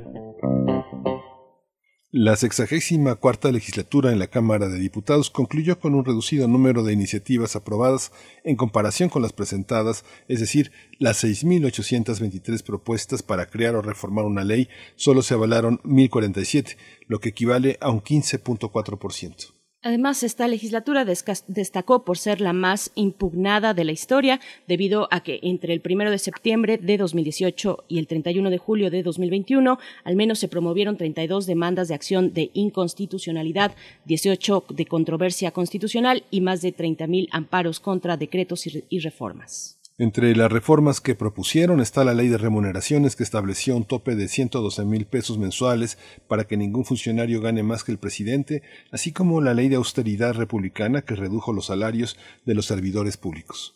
Otras fueron la reforma a la ley de la industria eléctrica, la reforma laboral, la ley de la Guardia Nacional, la ley nacional de extinción de dominio, el decreto por el que se creó el INSABI o la ley de amnistía, entre otras. En tanto, este primero de septiembre inició la sexagésima quinta legislatura, la cual marca el inicio de la segunda etapa del gobierno del presidente López Obrador. En este periodo se prevé que los diputados analicen la reforma política electoral, la eléctrica y la incorporación de la Guardia Nacional a la Secretaría de la Defensa Nacional, así como la revocación de mandato, entre otras. Y vamos a realizar esta mañana un análisis acerca del trabajo realizado por la legislatura saliente y los retos y panoramas para la nueva legislatura. Con ese propósito nos acompañan esta mañana dos invitados. Por mi parte yo presento a Camilo Saavedra Herrera. Él es investigador del Instituto de Investigaciones Jurídicas de la UNAM. Camilo Saavedra, doctor, ¿cómo estás? Buenos días. Gracias por estar una vez Hola. más con nosotros. Hola, muy buenos días. Qué gusto estar con ustedes. Muchas gracias. gracias. La doctora Carolina Gilas es profesora de la Facultad de Ciencias Políticas y Sociales de la UNAM, es integrante de la red de politólogas. Eh, doctora Carolina Gilas, eh, bienvenida. Se pronuncia Gilas, ¿verdad? ¿O Gilas? Gilas está perfecto. Hola, Miguel Ángel Berenice. Hola. Muchísimas gracias por la oportunidad de coincidir con ustedes y un lujo compartir con Camilo. Gracias. Muchas gracias, doctora Carolina Gilas, Camilo Saavedra también. Igualmente, pues vamos a iniciar esta, esta charla. ¿Qué balance inicial pueden hacer de la legislatura que salió ya, eh, que, que, que, acompañó la primera mitad de un proyecto político importante por el que muchos mexicanos, muchas mexicanas apostaron el proyecto de la 4T? ¿Qué decir eh, para iniciar, Camilo Saavedra? Eh, bueno, pues yo quisiera quisiera eh, empezar diciendo pues como que hay distintas formas de, poder acercarnos al trabajo de, la legislatura. Yo creo que una tiene que ver como eh, en concreto con los contenidos de lo que se, se, legisló y otra tiene que ver con los procesos y el impacto en el sistema político en general. Yo creo que eh, hay evidencia respecto de que el poder legislativo, en particular eh, la Cámara de Diputados, pero ambas, han, digamos, limitado su papel como contrapeso del de, Poder Ejecutivo. Eh, de hecho, tenemos datos, por ejemplo, reformas constitucionales, etcétera, donde lo que domina de alguna manera, eh, en gran medida, la agenda legislativa son, digamos, la agenda propia del gobierno. Eh, no obstante, no hubo parálisis y esto eh, también es una buena noticia. Entonces, tenemos ahí un primer claroscuro. La segunda cuestión en la que yo me detendría para comenzar es que creo que la legislatura estuvo eh, al menos eh, caracterizada desde un inicio por un problema que no es menor, el tema de las distorsiones en la representación. Si ustedes recuerdan, en 2018, al inicio de la legislatura, pues hubo unas transferencias de diputados de unos a otros partidos y esto, más las alianzas mismas entre partidos, permitieron a Morena llegar a la coalición del gobierno de una mayoría que si hubiera sido, digamos, eh, que no fue producto, digamos, de la aplicación directa de, las normas en cuanto a la integración de la representación proporcional y la medida relativa. Ahora bien, en cuanto a los contenidos, yo creo que tenemos ahí también otros claroscuros. Tenemos reformas, eh, estoy seguro que Caro va a abundar sobre esto, como la de paridad en todo, eh, eh, en fin, muchas que son positivas y otras que han resultado bastante polémicas y que están, digamos, pendientes de ser eh, resueltas por las Suprema Corte. Yo comenzaría con esto. Doctora Carolina Gilas, pues sí, precisamente, bueno, su balance en general, preguntaría, y también la cuestión de la paridad en todo. Se hizo una campaña importante, eh, una campaña para impulsar incluso las gubernaturas, que es otro tema, pero que viene acompañado de todo este espectro por los derechos políticos eh, de las mujeres en México. ¿Qué nos puede compartir, doctora Gilas? Así es, pues yo en primer lugar quisiera coincidir con, Camilo en el sentido de pues, cierta limitación en cuanto a, a ejercer eh, la función de contrapeso frente al Poder Ejecutivo. De las propuestas eh, remitidas eh, por parte del Ejecutivo, aproximadamente 80% fueron aprobados por la, por la Cámara, se dieron unas 50 reformas a la, Constitución, algunas que seguramente vamos a observar sus, eh, sus consecuencias a mediano y largo plazo y que quizá también a mediano y largo plazo habrá que habrá que estar emitiendo ya juicios un poco más eh, específicos, más profundos. Eh, la, reforma al poder, al poder Judicial definitivamente es muy importante. Eh, la reciente regulación del mercado laboral eh, relacionada con el outsourcing, aunque ahí también insisto, habrá que ver bien eh, qué, qué impactos positivos y negativos, por supuesto, va a tener sobre el acceso al, trabajo de las los mexicanos. En cuanto a la, igualdad de género, mm, hay que reconocer que, sí, en efecto, eh, fue una legislatura en la que se ha logrado avanzar de manera importante. Eh, como bien señalas, Berenice, eh, la, reforma, la llamada paridad en todo, que ordena a que todos los eh, cargos eh, de los tres niveles de gobierno, eh, de los tres poderes, eh, se empiecen a integrar de manera paritaria con un eh, igual o lo más equilibrado posible, por supuesto, en el caso cuando, cuando estos cargos sean impares número de hombres y mujeres. Eh, lo que es definitivamente positivo, aunque también, como señalas, tenemos todavía pendientes retos en algunos órganos, eh, bueno, en la propia en la propia cámara, ¿no? Porque si bien eh, encontramos eh, un, eh, una integración mayoritaria de mujeres en la mesa directiva, eh, la Junta de Coordinación Política, la JUCOPO, está dominada por los varones. Los partidos políticos mantienen en las posiciones más relevantes de liderazgo a, los hombres. Entonces ahí tenemos varias varios retos a futuro, también por supuesto en las gubernaturas, en, el gabinete paritario. Eh, hay que hay que reconocer que también la mayoría de las eh, modificaciones, sustituciones que se han estado realizando en esta primera mitad del sexenio eh, beneficiaron a, los varones y el equilibrio se fue también otra vez afectando ahí. Eh, además de, la legislación y la regulación de la paridad, eh, esta legislatura saliente también aprobó por fin, después de muchos años de espera, eh, las leyes relativas a la violencia política de género, eh, también tipificó eh, la violencia digital, aprobó diversas normas encaminadas a fortalecer el uso del lenguaje incluyente, eh, reguló las condiciones laborales de las trabajadoras domésticas, eh, reconoció el derecho a las guarderías de los varones. Entonces, tenemos aquí varios eh, avances en términos de, del género, no solamente, eh, en la política, aunque también, y supongo que ya un rato lo platicaremos, hay, hay muchos pendientes. Eh, eso no hay que, no hay que dejarlo de lado. Hay muchos pendientes todavía para, para tratar de construir una sociedad más igualitaria y una política más igualitaria también. ¿Cómo observan, eh, Camilo Saavedra, eh, esta, este informe de gobierno en relación con lo que consiguió la, la legislatura saliente? ¿Cómo, eh, ¿Cuál es el balance que desde el Ejecutivo puede observarse desde el gobierno, desde los logros del gobierno federal que consiguieron los diputados, que no hubiera sido posible sin la labor de, sin la labor legislativa. Es una pregunta para los dos, pero bueno, abrimos con, contigo, Camilo Saavedra, por favor. Eh, muchas gracias. Eh, yo creo que eh, bordando en lo que decía Carolina, en lo que también decía yo en mi primera intervención, eh, creo yo que la agenda del, Poder Ejecutivo Federal ha sido en gran medida el eje articulador de parte de la agenda legislativa. Una forma de ver esto es viendo el tema de las reformas en la Constitución. Eh, en este en este periodo, es decir, desde que asumió la legislatura anterior y hasta que acabó en, a finales del mes pasado, se aprobaron eh, 19 reformas a la Constitución, 18 reformas a la Constitución, de las 251 que, que se han eh, publicado hasta ahora. Es decir, en solo tres años se hicieron muchísimas reformas a la Constitución y esto no hubiera sido posible sin el poder legislativo. Obviamente el presidente no puede hacerlo por sí mismo, esto es una obviedad, pero además, para que estas reformas pasaran, tuvo que haber una negociación con la oposición. Y como decía Caro, perdón, es que es mi colega en la Facultad de Ciencias Políticas y lo digo con, con este afecto, no por, no por, otra, por, por otra cosa, eh, ha habido rasgos muy positivos como, como paridad de género, eh, etcétera, pero también hay otras que, que alertan y que, y que en realidad van en un sentido de profundizar un deterioro de cuestiones muy importantes para México.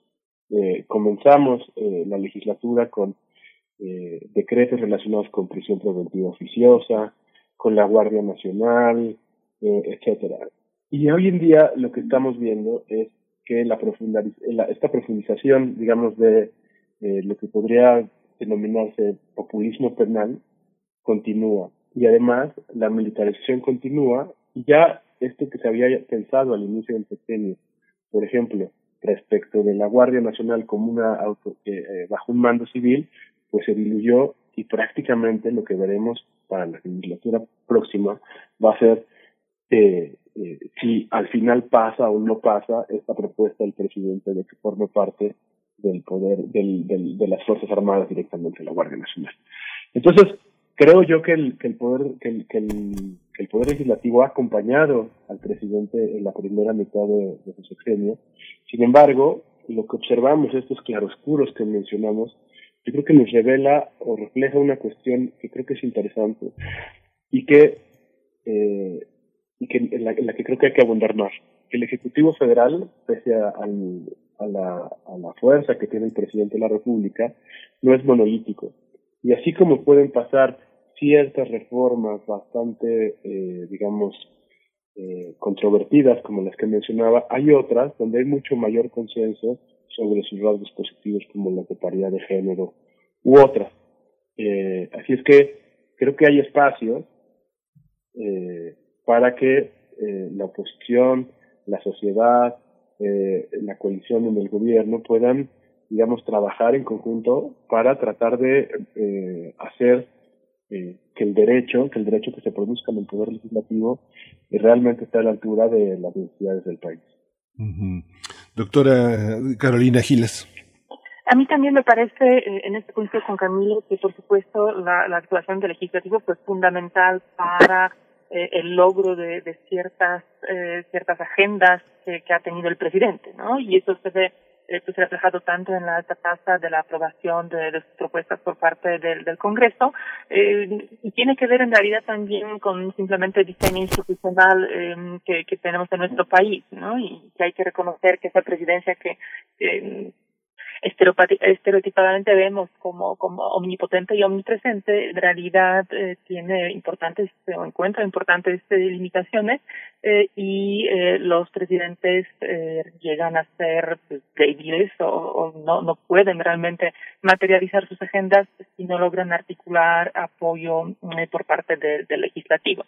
Y, en ese sentido, tanto, por supuesto, la integración del legislativo, la, la mayoría eh, del partido del presidente y, sus aliados pues les han facilitado eso, eh, pero también es cierto que, y así sucedido eh, en gran medida también en otros sexenios, eh, la mayoría de, de las eh, de las legislaciones que se aprueban, especialmente de las reformas constitucionales, finalmente sí cuentan con un apoyo más amplio, si llegan a articular apoyos por parte no solo de los partidos que, que directamente respaldan el gobierno, pero también de, de la oposición. Y en ese sentido, eh, esa, esa es la dinámica que hemos estado observando, eh, que tanto son logros y que tanto no son logros. Eh, coincido con Camilo, hay varios temas que fueron altamente controvertidos, que son muy criticados por las y los expertos, eh, en particular en la, en la cuestión de, de seguridad.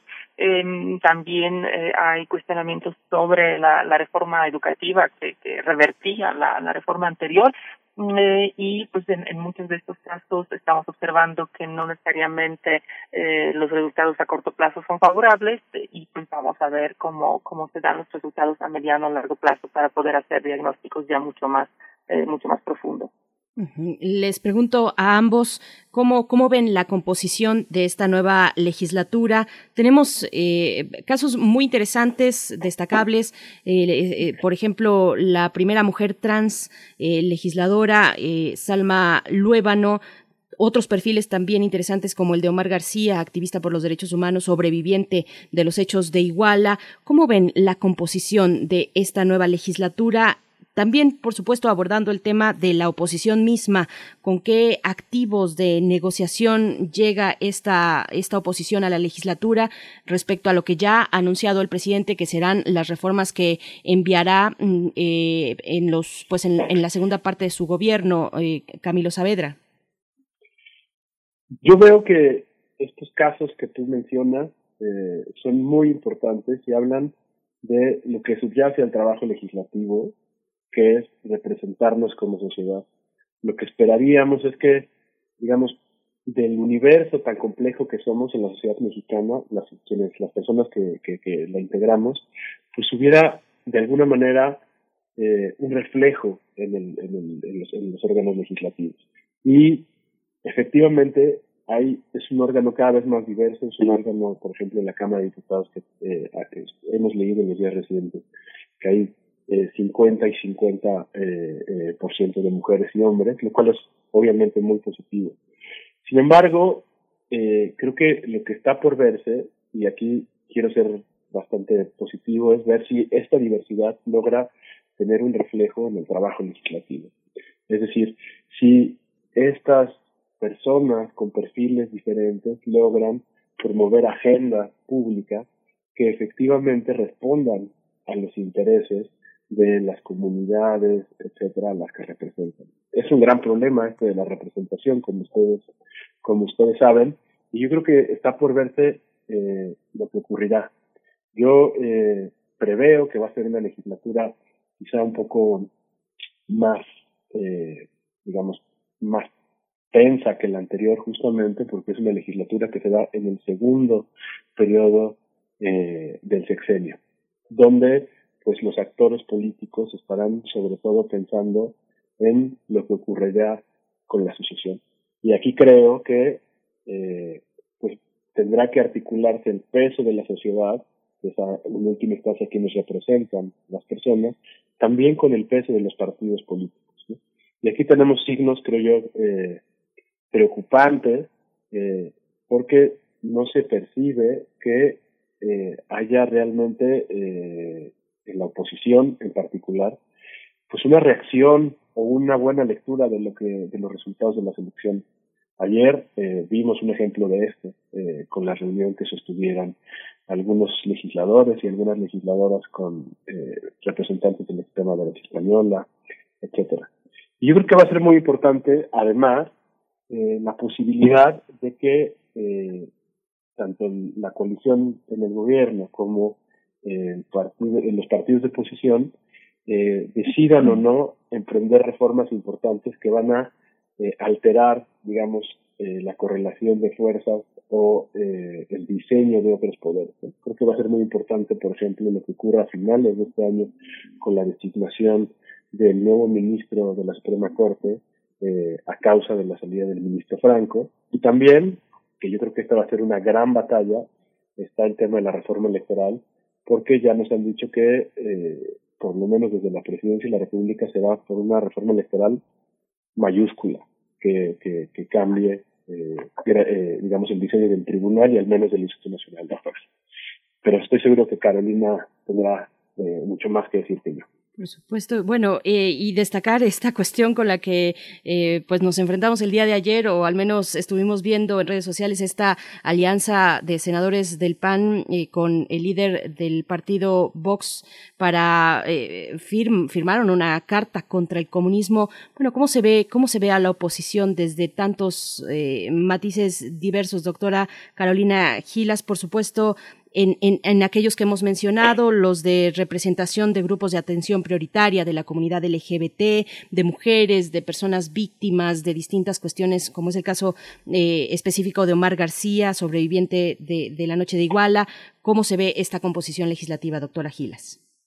Me parece que fundamentalmente, y creo que es un enorme positivo, estamos observando una composición muy plural eh, y muy plural en dos sentidos, ¿no? En el primero, en el que en el que apuntabas, Berenice, eh, y a la que ya también señalaba Camilo, tenemos por fin una legislatura, una Cámara de Diputados paritaria en términos numéricos, 250 mujeres, 250 hombres, pero también tenemos pues, números récords en términos de la representación de otros eh, de otros grupos, de personas pertenecientes a otras colectividades que históricamente han, han sido excluidas del acceso al poder, del acceso a los espacios de representación representación. Tenemos 37 personas indígenas, 8 personas afromexicanas, 10 personas migrantes, 8 personas con discapacidad y 4 pertenecientes a la diversidad sexogenérica. Yo creo que, esa, mm, esa, esa diversidad, esa pluralidad, que es por supuesto ya mucho más eh, cercana en diferentes dimensiones a cómo está a cómo se compone nuestra sociedad, a, a, lo diversos que somos como sociedad, creo que es definitivamente positiva. Eh, por supuesto, el, el problema que apunta el Camilo de cómo, cómo esta presencia de las diversidades eh, se va a estar materializando en la, en la agencia, ¿no? en las decisiones concretas, en las iniciativas, reformas, en las políticas públicas que se adopten, eh, habrá, habrá por verse, por supuesto, siempre hay ciertos, eh, ciertos retos en estos caminos, pero también creo que, que podemos ver que al menos ciertas agendas empiezan a cambiar. O creo que es difícil imaginarnos que sin eh, el avance de la paridad en la legislatura anterior podríamos llegar a la aprobación de las leyes de violencia de género, de violencia digital o empezar a empujar eh, las cuestiones como Sistema Nacional de Cuidados o este, eh, reducir el IVA eh, para los productos de higiene para las personas menstruantes. Entonces, creo que ahí eh, esa presencia finalmente tarde o temprano y después eh, o a pesar de, los retos, sí llega a, cambiar las cosas. Eh, y la pluralidad que la tenemos también en el otro sentido, en el sentido meramente político, ¿no? Tenemos un Congreso, una Cámara de Diputados en el cual ninguna opción política tiene mayoría calificada, es decir, eh, ninguna opción política por sí sola eh, ni siquiera el bloque eh, de, de, del gobierno, es decir, Morena con, sus aliados, eh, PT y, y el Verde, eh, tienen suficientes votos para poder modificar la Constitución. Pueden por sí solos aprobar eh, legislación secundaria, pueden por sí solos aprobar el presupuesto, pero no pueden ir más allá, no pueden modificar la Constitución. Para eso necesitarán aliarse con al menos algunos segmentos, algunas partes de la oposición. La oposición, a su vez, tiene suficiente fuerza para, para bloquear al, bloque mm, eh, dominante en términos de reformas constitucionales, aunque por sí sola no, le alcanzan los votos para poder aprobar la, la legislación. Entonces, eso se, seguramente nos, eh, nos pone en un contexto muy interesante. En la segunda mitad de este sexenio, como ya también señalaba Cami, eh, es bastante eh, más difícil las, los incentivos que hacen que los partidos sean eh, más que vendan más caro su apoyo, digamos, o que sea más difícil que apoyen las propuestas del ejecutivo, eh, siempre aumenta en el contexto mm, de, que se acercan las elecciones eh, bueno, elecciones generales, perdón, las elecciones eh, presidenciales, aunque también ahí la probable revocación de mandato podría cambiar mucho esas dinámicas eh, legislativas. Y pues sobre el, la situación del día de ayer que, que señalaban, pues la verdad que qué triste, qué, qué pena que, que tenemos una parte de la oposición que parece vivir como hace varias décadas, en el año 1955 por ahí, eh, y, y, que, y que su preocupación fundamental sea detener el comunismo a través de la, de la alianza o del diálogo con, con un partido de extrema derecha, con un partido fascista. Qué, qué triste, qué, qué les puedo decir sobre esto. Sí, es... Sí, es muy, este, muy, muy dramático, pero bueno, hay una parte que, esta, este mapa que hace la doctora Carolina Giles, es muy interesante porque por una parte está la lucha de las mujeres, la diversidad, hay otra parte que es la, la cuestión indígena y la parte ambientalista que son eh, pueden estar representadas por personas legisladores de una enorme autenticidad. Sin embargo, el mandato de los eh, de los partidos y la operación política va a marcar muchas cosas. Eh, la, la, operación que hizo de alguna manera este, este Tlatoani, que es Monreal, eh, eh, como un ejemplo de, de operador político, cómo, eh, cómo se vislumbra en el caso de la, de las, de, del legislativo actual. Dice doctor, doctor Camilo Saavedra. Bueno, esta pues, obediencia a los partidos, ¿no? Yo, yo creo que los signos que tenemos a partir de esta legislatura eh, que, acaba de concluir eh, es que la disciplina partidista, como lo hemos llamado eh, desde hace mucho tiempo, no ha disminuido. Es decir, los intereses de los partidos y los acuerdos entre los partidos siguen siendo lo que articula las, las negociaciones, las aprobaciones de leyes, etcétera, en el Congreso. Yo creo que básicamente veremos lo mismo en esta legislatura que comienza. No obstante, también, eh, digamos, hacemos votos porque en el trabajo legislativo cotidiano, en comisiones, en iniciativas, etcétera, esta pluralidad logre tener un impacto al interior de las bancadas de los partidos y luego en el trabajo legislativo en su conjunto. Eh, en, el, en el Senado en particular vemos menos cambios porque ustedes saben bien, el Senado eh, pues el mandato de los senadores es de seis años, ¿no? Pues ahí vamos a tener mucha más estabilidad y va a haber personajes como, como la persona que, que señalaba, eh, que sean muy importantes, ¿no? De hecho, eh, el senador Monreal ha dicho ya que aspira a ser candidato a la presidencia, entonces eso también jugará en, en, el, en el tablero. Y yo diría una cosa adicional, eh, si me permiten, que creo que los signos de esta legislatura, eh, digamos, nos revelan que eh, algo está cambiando, algo cambió respecto a lo que veíamos anteriormente. Tenemos un contexto donde por primera vez en dos décadas hubo eh, un gobierno con mayoría en, en las cámaras. No obstante, no, ten, no tiene mayoría para cambiar por sí mismo la Constitución. Pero hay una serie de dinámicas que pese al cambio, digamos, de los colores de los partidos, continúan. Y es una fe muy importante en que el derecho va a cambiar eh, la realidad social el derecho como una herramienta de cambio social. Y no estoy diciendo que no lo sea, el derecho es fundamental y aspiramos a que eh, México sea un, verdadero Estado de Derecho. Sin embargo, la, la producción legislativa, las normas, reformas como las que las de paridad, entre muchas otras, no solamente terminan con la modificación de los textos y cuando se ponen en blanco y negro, requieren administración pública, requieren eh, medidas concretas y el legislativo tiene que ser mucho más proactivo en su labor de control del gobierno y de otras entidades para ver que estas nuevas disposiciones jurídicas efectivamente se materialicen. Yo creo que es muy importante que se reconozcan derechos, más aún en este contexto, derechos económicos, sociales y culturales, pero para que estos se apliquen en la realidad se requieren no solamente, insisto, de que estén en blanco y negro, sino, de políticas públicas, etcétera. Y el legislativo es fundamental para, para monitorear que eso efectivamente ocurra. Doctora Carolina Gilas, esta, este, sabemos que hay comisiones y que todo se, todo se negocia en ellas, los operadores políticos descansan en esa posibilidad. Sin embargo, una de las críticas que se hizo justamente en este contexto del informe de gobierno del presidente López Obrador es la falta de propuesta por parte de la oposición. ¿Usted considera que hay elementos para pensar una oposición más configurada, más inteligente, más productiva, más propositiva en esta legislatura? ¿Con qué proyectos, con qué leyes, si es que eso es posible? Pues eh, yo creo que, que, sigue habiendo eh, varias varias dinámicas que pueden que pueden dificultar esta esta lógica de una articulación común entre las fuerzas opositoras porque a final de cuentas estamos frente a varios partidos políticos eh, que, que se diferencian entre sí, que tienen diferentes prioridades y que tienen diferentes respuestas a algunos de los de los problemas nacionales. Eh, mucho, supongo yo, va, va a depender de cómo se empezarán a generar eh, algunas algunas alianzas, eh, es decir, cómo eh, los operadores del, del ejecutivo y del propio partido Morena van a empezar a generar coaliciones eh, ad hoc con los partidos opositores para eh, para poder alcanzar las mayorías necesarias eh, y, y pues lograr las las reformas que tienen pendientes.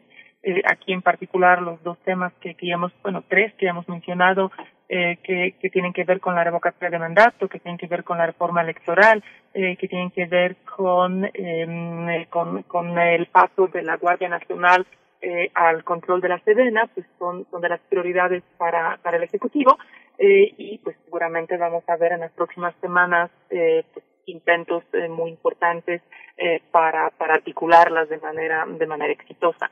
Va a ser muy interesante observar que algunas de las propuestas que tienen que ver en particular con, eh, con la ley electoral eh, y con la revocatoria de mandato, pues para, para los partidos de oposición serían eh, casi, casi eh, lógicas suicidas, ¿no? Entonces, eh, eso seguramente va a estar colocando la, la agenda y las dinámicas otra gran pregunta eh, tiene que ver también si realmente los partidos de oposición estarían pensando en articular una candidatura común eh, con miras a 2024. Eh, eso también eh, de pensarse seguramente les obligaría a, empezar a generar estas alianzas eh, un poco más eh, más fuertes al respecto también de, eh, de las de las propuestas que, que llegan. ¿no? Eh, y finalmente eh, en cuanto a, oposición eh, y, y partido legisladores en general y su actividad, yo más bien diría que, que hay un exceso de la actividad, porque si observamos que tenemos en la legislatura saliente 6.823 iniciativas que, que fueron presentadas, pues hay que preguntarnos eh, si este trabajo legislativo sigue o responde a alguna lógica institucional eh, que, que es coherente, que tiene pies y cabeza eh, el hecho de que mm, aproximadamente 8% de todas las iniciativas fueron apenas aprobadas y que aproximadamente 70% ni siquiera han, concluido eh, todo el, proceso legislativo para, estar listas y en condiciones de ser discutidas, pues nos, nos indica claramente que la mayor parte de, de este trabajo cotidiano que hacen las los legisladores, que se centra eh, en la propuesta de las eh, reformas, de las nuevas legislaciones, pues la verdad no sirve de nada no, Camilo, Camilo pero, Saavedra, sí, perdón, perdón, doctor, adelante. Perdón, y, y eso creo que nos, eh, habría que empezar a replantear las, las lógicas del trabajo legislativo y las lógicas desde las que los miramos y los evaluamos. O sea, me parece descabellado, me parece eh, realmente poco poco útil eh, estar estar en esas dinámicas y estar pensando solamente qué leyes vamos a proponer en vez de pensar cómo proponemos menos leyes pero lo hacemos de una manera eh, que tenga mayores posibilidades de tener un impacto de, concluir eh, y convertirse estas leyes eh, en, en, decretos aprobados en políticas públicas que, que después tendrán un impacto específico. Camilo Saavedra, con este eh, comentario con el que cierra eh, esta participación, al menos la doctora Carolina Gilas, eh, se, ve la posibilidad de que la oposición aproveche esta oportunidad nueva que tiene de sobreponerse, de mirar hacia adelante, cómo, cómo está la oposición, cómo está el PRI, qué papel va a jugar el verde o ha jugado hasta el momento y ahora con esta nueva composición, el PAN, por supuesto, cómo se ve de acuerdo a su agenda, a su agenda política legislativa.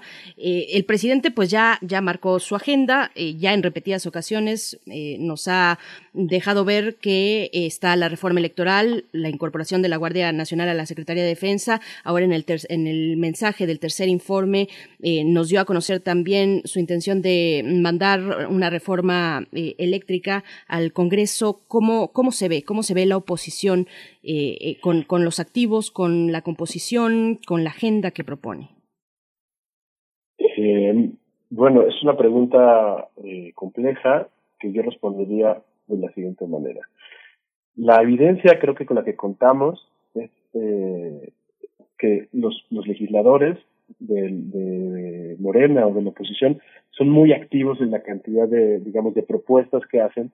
Sin embargo, quizá paradójicamente este mar de propuestas haga que la agenda de los partidos políticos se diluya yo lo que eh, esperaría es que tuvieran propuestas más concretas de, de, políticas públicas, de agenda legislativa hacia el futuro y eh, además que, como decía antes, se concentraran en una labor que creo que muchas veces pasa desapercibida, que tiene que ver con el control del desempeño del gobierno. Creo que esto no solamente ha ocurrido en estas últimas legislaturas, sino históricamente y esta función ha sido bastante limitada. Yo creo que ayer eh, tuvimos un signo de que se seguirán poniendo de acuerdo, como eh, digo, con lo que amanecimos en la mañana, con la aprobación en el Senado de la ley de revocación de mandatos, son de acuerdo en la pregunta que había sido uno de los nudos que había habido. Y yo creo que esto seguirá ocurriendo, pero al final sigue siendo una cuestión reactiva a la agenda de lo que quiere el, el la coalición gobernante y en este caso concreto la, eh, la presidencia de la República. Hay una cosa interesante, quizá, que creo que va a ser eh, importante, que es el tema del desempeño de los legisladores que se reeligieron. Por primera vez en muchos, en muchos años tendremos personas que se reeligen y se han hecho muchas propuestas y muchas perspectivas sobre los rasgos positivos que puede tener esto en cuanto a profesionalización, eh, cercanía con las personas, rendición de cuentas más directa, etcétera creo que va a ser muy interesante que sigamos a estas personas que se eligieron para ver si es si está produciendo efectos para mejorar la representación política eh, esta cuestión de la reelección.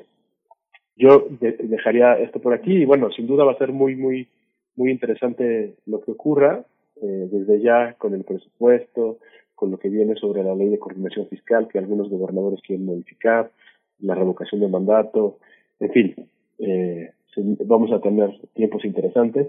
Eh, esperemos que también sean positivos para México. Pues doctora Carolina Gila, sí, allá iba también a la cuestión de la reelección, ya se me adelanta eh, Camilo Saavedra, pero le pregunto cómo, cómo veremos pues este nuevo ejercicio, este nuevo mecanismo, un poco para afianzar eh, la representación democrática, para dar seguimiento a los representantes, la reelección en México, pues todo un hito, doctora. Así es. Este, yo veo positivo eh, el, fenómeno de, que regrese la, reelección legislativa en México, eh, porque me parece que, tiene varios beneficios, eh, entre ellos la profesionalización de las los legisladores.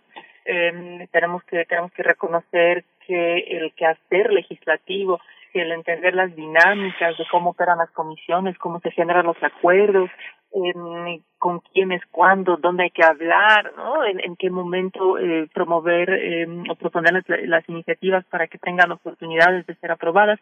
Todo eso requiere experiencia.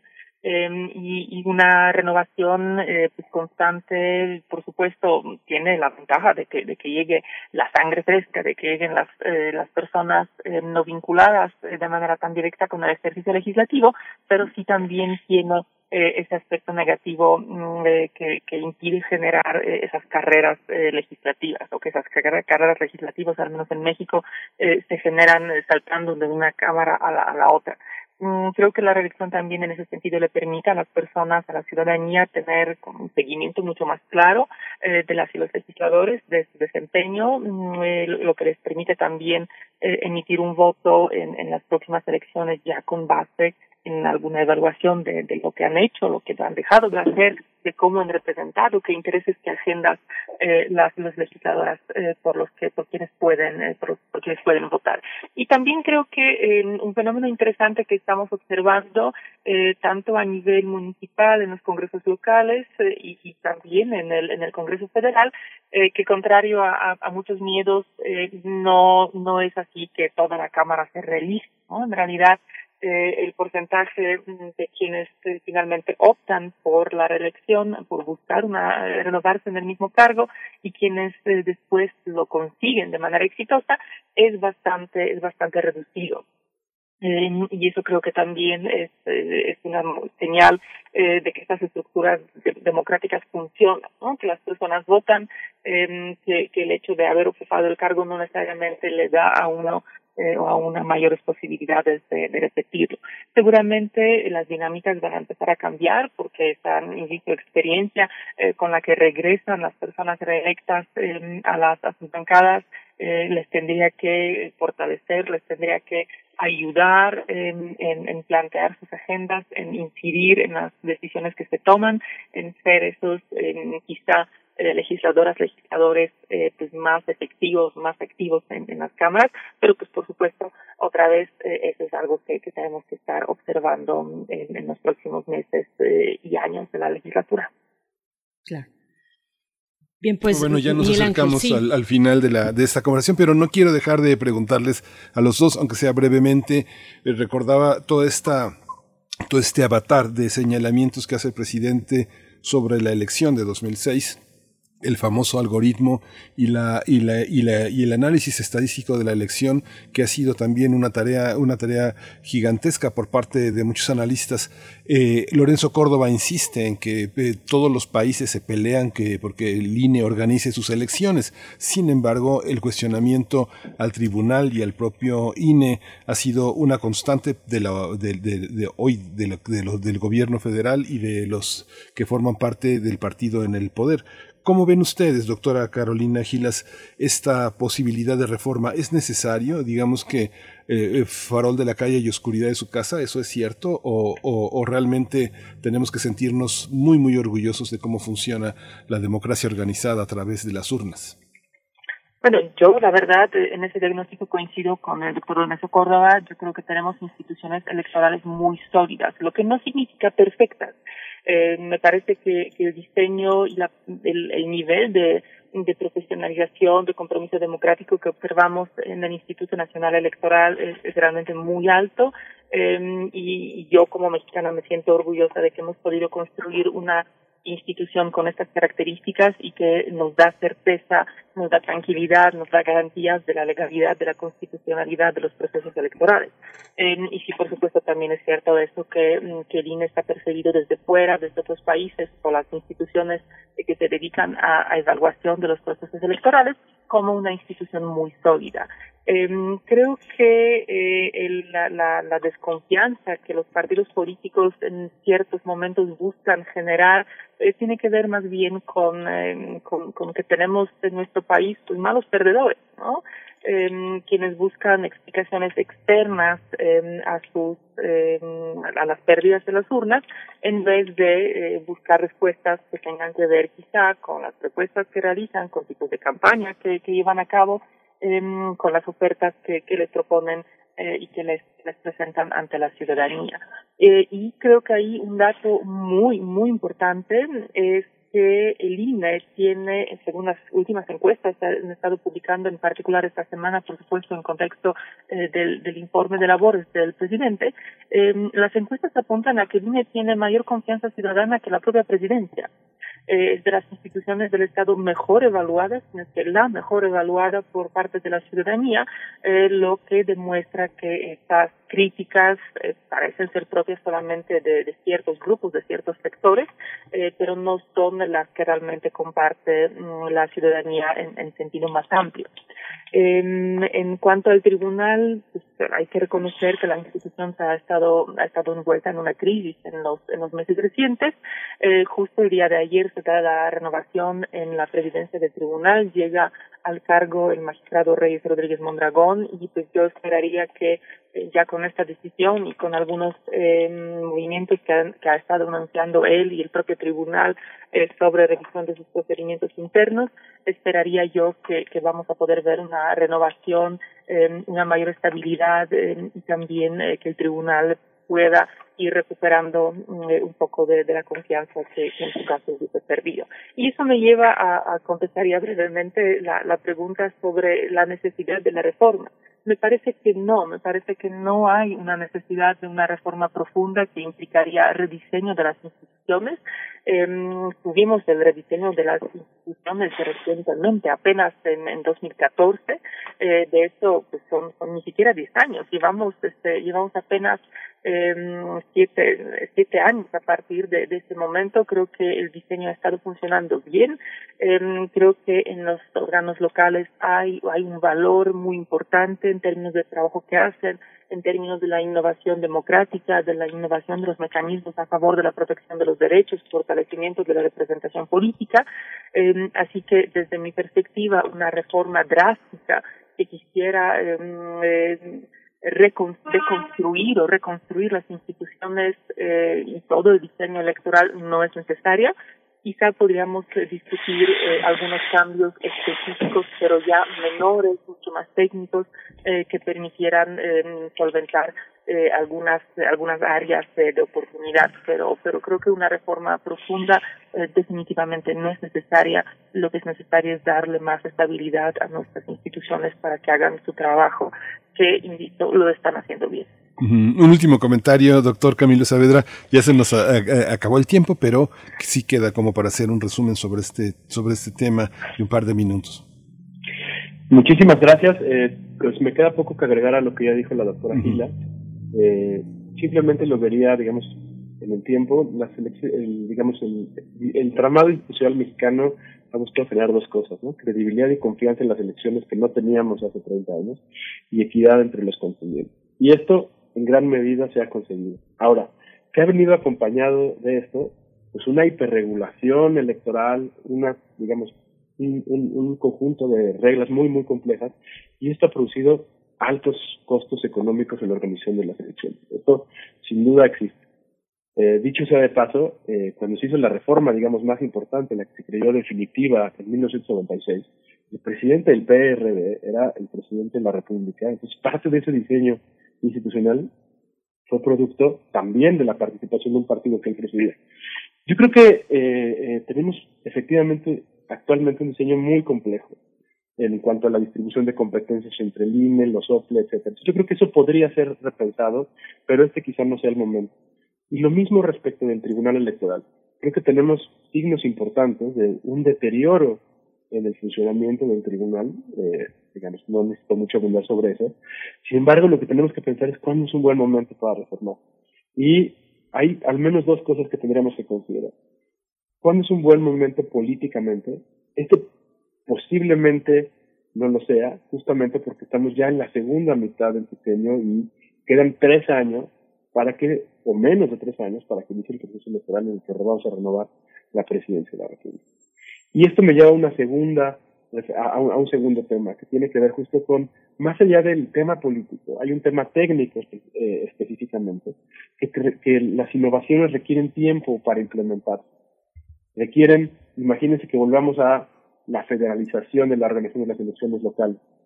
Pues esto va a requerir tiempo para implementarse. O para que centralicemos todo en una autoridad también requiere tiempo y dos años no son un tiempo suficiente. Ahora, eh, eh, yo creo que tenemos en, en cualquier caso, eh, digamos, yo creo que va, va, a haber muchas presiones para que sí se haya la reforma.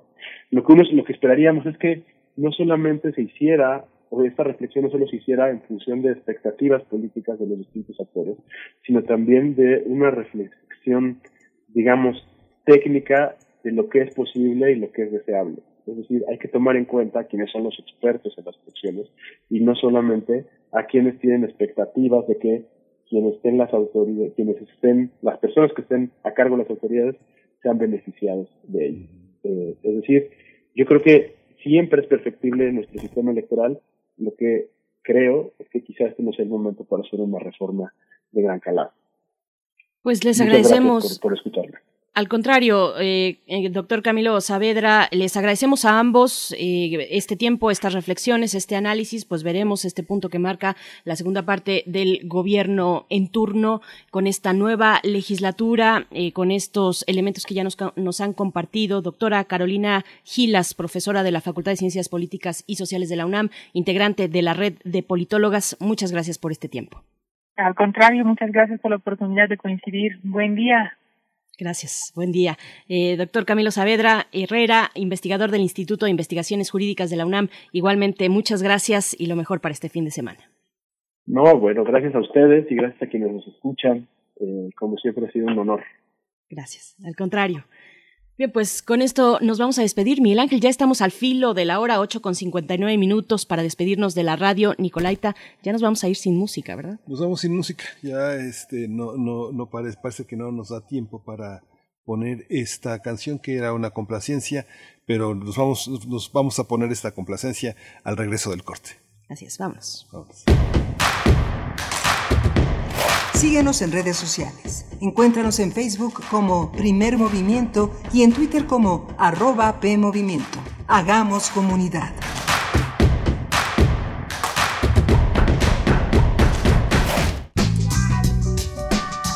La psicología analiza al ser humano, sus escenarios y comprende su realidad. Juntos hagamos conciencia, psicología y sociedad. Quinta temporada. Un programa de análisis y reflexión con Berenice Camacho y las doctoras Mariana Gutiérrez Lara, Laura Ramos Langurén y Tania Rocha. Todos los lunes a las 18 horas por el 96.1 de FM. Y sigue la conversación en radiopodcast.unam.mx. Radio UNAM, Experiencia Sonora.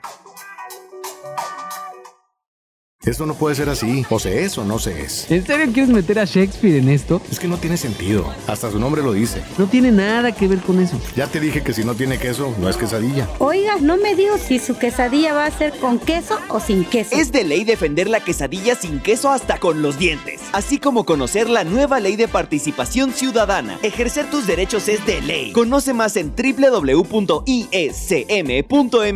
Instituto Electoral Ciudad de México. Con participación todo funciona. Habla Andrés Manuel López Obrador. Dijimos que íbamos a crear la Guardia Nacional y cumplimos. Esta nueva institución cuenta con 100.000 elementos. Se han construido 182 cuarteles y con el apoyo de las secretarías de la Defensa y de Marina estamos bajando la incidencia delictiva, el robo de vehículo, los homicidios, el secuestro. Estamos trabajando todos los días para garantizar la paz y la tranquilidad. Hechos no palabras. Tercer informe, Gobierno de México. 46 emisoras de 17 países de Europa, América y África. Esa es la red de Mundofonías, música para descubrir el mundo. Todos los sábados a las 18 horas por el 96.1 de FM. Radio UNAM. Experiencia sonora. Las comunidades indígenas germinan conocimiento, maravilla y tradición. Son el México profundo, el presente donde hilan un collar de flores. Xochicóscat, collar de flores, con Mardonio Carballo, lunes 10 de la mañana por Radio UNAM. Experiencia sonora.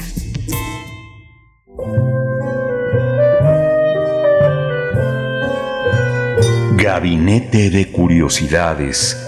Estrena nuevo horario. A partir del mes de septiembre disfruta de esta galería sonora todos los sábados a las 5.30 de la tarde por el 96.1 de FM o en radio.unam.mx y explora con Frida Rebontulet y sus almas hertzianas las sonoridades extrañas, antiguas o poco conocidas que las sombras del tiempo nos han dejado. Únete a esta expedición que lleva ya seis años al aire. Radio UNAM Experiencia sonora.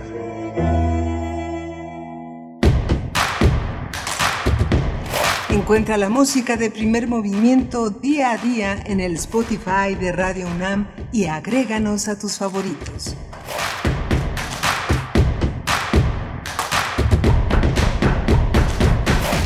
9 de la mañana con 3 minutos. Hoy es viernes, viernes 3 de septiembre de 2021 y les damos la bienvenida a esta tercera hora de transmisión. Tendremos nuestra mesa del día eh, por parte de la Casa de las Humanidades, Floricanto, relectura de la obra La visión de los vencidos del maestro Miguel León Portilla. Estaremos en eso durante esta hora y por supuesto recogiendo sus comentarios después de la conversación que acabamos de tener, el balance legislativo sobre la legislatura que sale y la que llega, los retos para la nueva legislatura. Estuvimos con Camilo Saavedra y Carolina Gilas de la UNAM. Eh, pues bueno, en, este, en esta cuestión que es eh, multidimensional, que tiene muchos aspectos sobre la mesa, pero bueno, también antes de ello saludo, saludo a quienes están en cabina, Frida Saldívar en la producción ejecutiva, Está Arturo González esta mañana en los controles técnicos, Miguel Ángel Quemain en la voz. ¿Cómo estás, Miguel Ángel? Hola Berenice, buenos días, buenos días a todos nuestros radioescuchas. Pues ha sido una, también una mañana, una segunda hora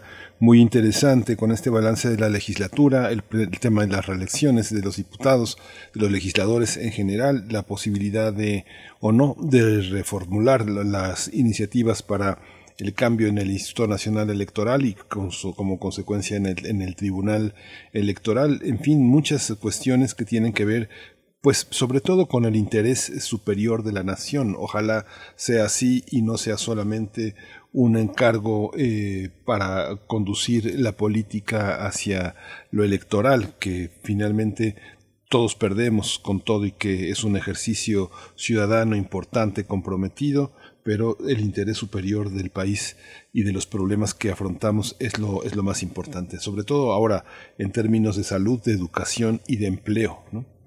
Por supuesto, y bueno, hay varios comentarios también sobre lo ocurrido desde el PAN, con los senadores específicamente del PAN que, han, que publicaron y al parecer borraron ya ese tuit donde daban la bienvenida a, Santiago Abascal por su visita eh, y, decían México nunca será comunista y también agregaban que por la defensa de la democracia, la libertad, la propiedad privada, hoy firmamos, decían, la Carta de Madrid para detener el avance del comunismo. Ahí está el PAN, o al menos eh, la postura de los senadores y senadoras del PAN, porque no es el PAN completo, ya muchos líderes se han deslindado, o varios líderes del PAN, los líderes del PAN se han deslindado de, estos, de este apoyo, de lo que han realizado los senadores en apoyo al, eh, pues, al jefe de Vox, a este partido de ultraderecha fascista en España. Bueno, pues ahí está una parte de la oposición, Miguel Ángel. Sí, justamente no es extrañarse que, bueno, parte de la idiosincrasia del partido está construida sobre este pensamiento de derecha, sobre esta fobia que se tiene hacia muchas de las, eh, muchas de las condiciones de un México moderno con mayor participación eh, de las mujeres, con mayor, con mayor respeto hacia las comunidades de la diversidad sexual, con mayor respeto hacia el mundo indígena, en fin, yo creo que es, es algo que obliga al, PAN a tener un cambio. Muchos legisladores, muchos panistas han sido hombres muy destacados que han formado parte de esta trayectoria, la defensa de, la, de, la, de las aprobaciones de las leyes del aborto en los estados. No es uniforme, afortunadamente el PAN no es monolítico, es un partido que también tiene muchos liderazgos que son capaces de escuchar y que también están por México, hay que decirlo. Por supuesto. Y bueno, eh, por último también eh, respecto a, la, a, esta última apreciación que les preguntabas a nuestros invitados sobre la reforma electoral, que sí, que no, hasta dónde, este, este comentario que la doctora Carolina Gilas nos compartía con respecto al diseño institucional de nuestras instituciones electorales. Eh, ahí también Camilo Saavedra haciendo la distinción con el tribunal, con lo que ocurre en el tribunal. Nos dicen por acá que claro que urge un profundo cambio y reforma en el INE. Nos lo dice MRJ. MRJ, así firma, bueno, es su cuenta de Twitter y que ha estado participando también. Muchas gracias por, por estos comentarios. Dice que, que no está de acuerdo, no está de acuerdo, eh, que cree que está mal eh, la, nuestra invitada, la doctora Carolina Gilas, en esta apreciación sobre el INE. Dice, empezando por Lorenzo, es corrupto y urge cambio. Igualmente, Rosario Durán habla de la cuestión del PAN y de Vox. Espero que los del PAN no sigan firmando compromisos al exterior y mejor se comprometan con los mexicanos. Rosario Durán Muchas gracias. Está por acá R. Guillermo. Buenos días, R. Guillermo. Refrancito también dice, ojalá que los invitados puedan mostrar más datos y análisis. Nos comparte más cuestiones. En fin, eh, Flechador del Sol también nos manda saludos. Saludos a Arturo Quijano es, es Antonio Quijano, pero le, le, pasamos tus saludos. Gracias, Flechador, Alfonso de Alba Arcos, en fin, Selene Velázquez, que también está por acá, escuchándonos desde el norte del país, desde Nuevo León, Carmen Valencia, en fin, a todos ustedes, Abel Arevalo también, muchas gracias por escribir esta mañana. Oscar Uzumaki está por acá en redes sociales. Eh, vamos a ver si podemos ir sacando ya las peticiones musicales de esta mañana, que son varias y que están muy buenas. Así es que, bueno, pues vámonos, si quieres, Miguel Ángel, con la poesía. Vámonos. Primer movimiento. Hacemos comunidad en la sana distancia. Es hora de Poesía Necesaria. En la poesía necesaria de esta mañana la voy a dedicar a los trece poetas aztecas, el gran texto clásico que elaboró Miguel León Portilla, donde figura el texto de Chichicuepón de Chalco, poeta y litigante que considera desafortunado. Señorío de vieja historia fue Chalco en los tiempos prehispánicos. Su privilegiada situación geográfica con la inmediata vecindad de los volcanes al oriente y con la riqueza que derivaba del antiguo lago al norte y al poniente ayuda a entender por qué la región de Chalco fue de manera no interrumpida asiento de pueblos desde tiempos muy anteriores a la era cristiana. Allí también se dejó sentir más tarde la influencia de los misterios olmecas y de los artífices del esplendor clásico y de la cultura tolteca. Finalmente, como en otros lugares del altiplano central, la comarca de Chalco se vio también poblada por grupos de inmigrantes chichimecas que comenzaron a hacer su aparición por lo menos desde el siglo XII después de Cristo. Este es el poema de Chichicoepón, Poema del Señor de Chalco. Escuchad ya la palabra que dejó dicha el Señor Chichicoepón, el caído en la lucha. ¿Acaso en la región de los muertos habrán de proferirse el aliento y las palabras de los príncipes? ¿Trepidarán los jades? ¿Se agitarán los plumajes de Quetzal en la región de los escarnados, en donde de algún modo se vive? Solo allá son felices los señores, los príncipes, Tlaltecatl, Xocoahuatzin, Tosmaquetzin, Necuametzin, para siempre los ilumina el dador de la vida. Por merecimiento estás allá, príncipe Coateotl, el que hace brillar a las cosas. Piensa, llora, recuerda al Señor Toteosi, ya va a hundirse en las aguas del misterio, brota el sauce precioso. La palabra Tetesosomoctli nunca perece. Contempla el lugar de los muertos, se ha ido Teconegua, se han ido Coapolocatl, Cuautecolotl, en el lugar de los descarnados nuestros príncipes. Se fueron Huetzin, Cacamatl, Sincacagua. No te aflijas por esto, oh Señor Chichimeca.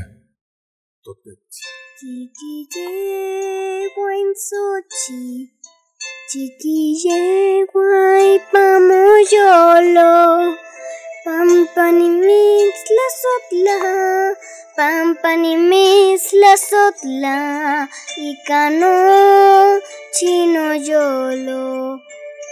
Guarda esta flor, guárdala en tu corazón, porque yo te amo, porque yo te amo con todo mi corazón. Primer movimiento. Hacemos comunidad con tus postales sonoras. Envíalas a primermovimientounam.gmail.com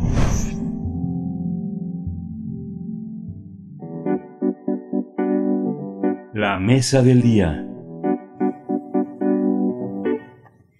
La UNAM, mm, la Universidad Nacional Autónoma de México, a través de la Coordinación de Humanidades, llevará a cabo el curso Taller de Lectura Floricanto, relecturas de la visión de los vencidos. Este taller se organiza a partir de la obra La visión de los vencidos, Relaciones indígenas de la conquista de Miguel León Portilla, para ampliar el conocimiento que se tiene de la participación indígena en el proceso complejo de conquista a la luz de las nuevas investigaciones.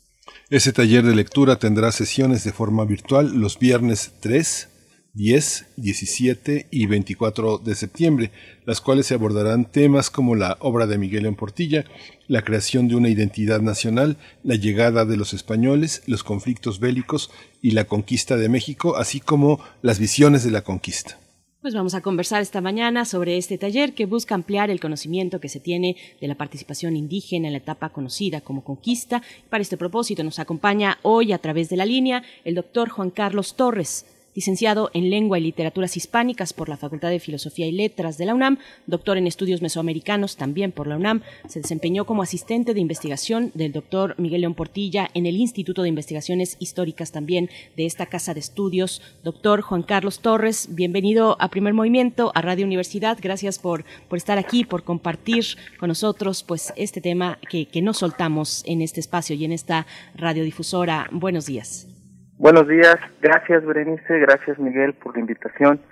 Buenos días a los que nos escuchan y gracias por estar ahí pendientes. Pues sí, como lo han dicho, en realidad eh, este taller busca ampliar el conocimiento de este eh, evento histórico complejo que en realidad no, lo hemos visto siempre como muy simple, ¿no? A veces de manera muy, muy bien marcada entre buenos y malos y, y en realidad la conquista encierra muchos puntos de vista. Es un evento que no se puede analizar desde una sola perspectiva y, y al día de hoy incluso en las comunidades indígenas se ve eh, de otra manera la conquista hay distintos puntos de vista a lo largo de la historia también los hubo buenos y malos no por ejemplo me sorprende que el día de hoy la conquista causa no por una cuestión de identidad nacional pues una cierta aversión hacia el extranjero, ¿no? Un, unos bandos entre los buenos que fueran los, los mexicas y los malos que fueran los españoles, pero quitamos de contexto quizá todas las cuestiones sociopolíticas de la época, las alianzas indígenas, ¿no? Cuando uno ve la perspectiva indígena de la conquista y al indígena participando también, ¿no? Del lado del ejército español, pues uno se da cuenta que realmente la conquista fue un conflicto más entre los grupos del altiplano central, no, los grupos que estaban sometidos al dominio de los mexicas, eh, una guerra totalmente de conquista, ¿no? Participaban también los españoles, pero eh, se estaban, pues, digamos, abordando otros conflictos. Eh, el ejército español, lo, dice Cortés, ¿no? En sus mismas cartas, eh, era muy, era muy, muy, muy, este, estaba muy pequeño en comparación ¿no? con las, las huestes que eran sus aliados. Llega a decir ¿no? en las cartas de relación, tal vez un poco exagerando, que ya hacia el final ¿no? del sitio en Tlatelolco eran más de 100.000 indígenas aliados ¿no? frente a su ejército que apenas estaba llegando a los 2.000 españoles, porque seguían llegando ¿no? a las costas de Veracruz embarcaciones con españoles, ¿no? con eh, suministros, con pólvora, con, con flechas, con ballestas, caballos, y se iban uniendo a la batalla, ¿no? Entonces es un, es un, es un evento complejo, y en realidad lo que tratamos de hacer ahora es a partir de la visión de los vencidos, ¿no?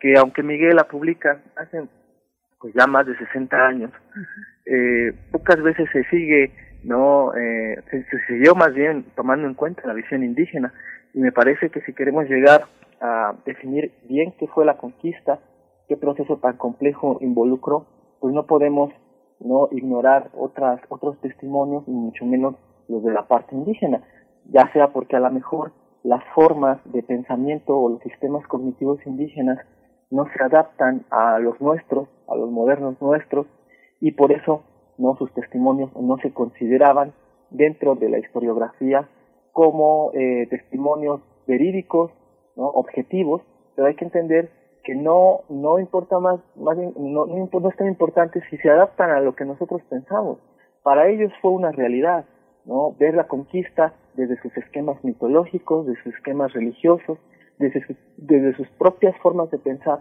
y si para ellos fue real y esta realidad condicionó sus decisiones, ¿no? sus formas de actuar, pues tenemos que tomarlas en cuenta porque nos van a servir desde el punto de vista de la historiografía para entender el proceso. Tampoco eh, eh, hay que tener, eh, bueno, hay que más bien despojarnos de estos prejuicios que hemos realizado, ¿no? A lo largo también del conocimiento de este evento, ¿no? Hay muchos prejuicios en torno a la figura del hombre indígena, que es lo que vamos a intentar esclarecer un poco, ¿no? En este taller a partir de su visión, ¿no? Prejuicios como como este de la llegada de los españoles que es interpretada por los indígenas como la llegada de los dioses, ¿no? Realmente son dioses, ¿qué mentalidad llegamos a pensar como la indígena puede creer que estos extranjeros no sean dioses? Bueno, para empezar, yo creo que lo que deberíamos eh, de preguntarnos es, ¿la categoría de Dios en el mundo prehispánico es exactamente idéntica a la que tenemos ahora, a la que concebimos o a la que concebimos ahora a las divinidades? ¿No? Más bien es dar por hecho, ¿no? Que nuestros modelos cognitivos eran los mismos indígenas y que así lo pensaban, ¿no? Si uno analiza todo el proceso de conquista, se da cuenta que, que no es que no es que vean tanto como dioses a los españoles, les hacen la guerra, se dan cuenta que, que ambicionan cosas materiales, se dan cuenta que pueden matarlos, ¿no? Se dan cuenta que tienen miedo, que, son, que, se, que sienten desesperación. Entonces esa es una imagen que a veces como queda alejada de la idea de, los dioses, ¿no? Además, en Mesoamérica la, dinámica entre el hombre y los dioses es muy diferente, ¿no? Hay testimonios, por ejemplo, en los Huehuetlactoli, donde se podía insultar a un dios, a Tezcatlipoca, por ejemplo, ¿no? En algunos rezos se le insulta por no cumplir, ¿no? Con, con lo que se le pide, siendo que uno sí cumple con los rituales, y se le insulta de una manera muy, muy, muy fuerte, ¿no? Se le dice sodomita, ¿no? Entonces, eh, entre otros insultos. Entonces, eh, eso es algo que a lo mejor nosotros no podríamos pensar, ¿no? Con un Dios eh, como la categoría del Dios judío-cristiano, ¿no? Todopoderoso, que no, que no comete errores, ¿no? Entonces, imagínense insultarlo. Entonces, realmente no nos hemos preguntado o, o solemos más bien dar por hecho ciertas cosas y entender también ¿no? entre el uso del vocabulario náhuatl que la palabra teot funciona también en otros contextos no nada más para definir una divinidad, funciona también para hablar de cosas sorprendentes, no eh, cosas que causan asombro.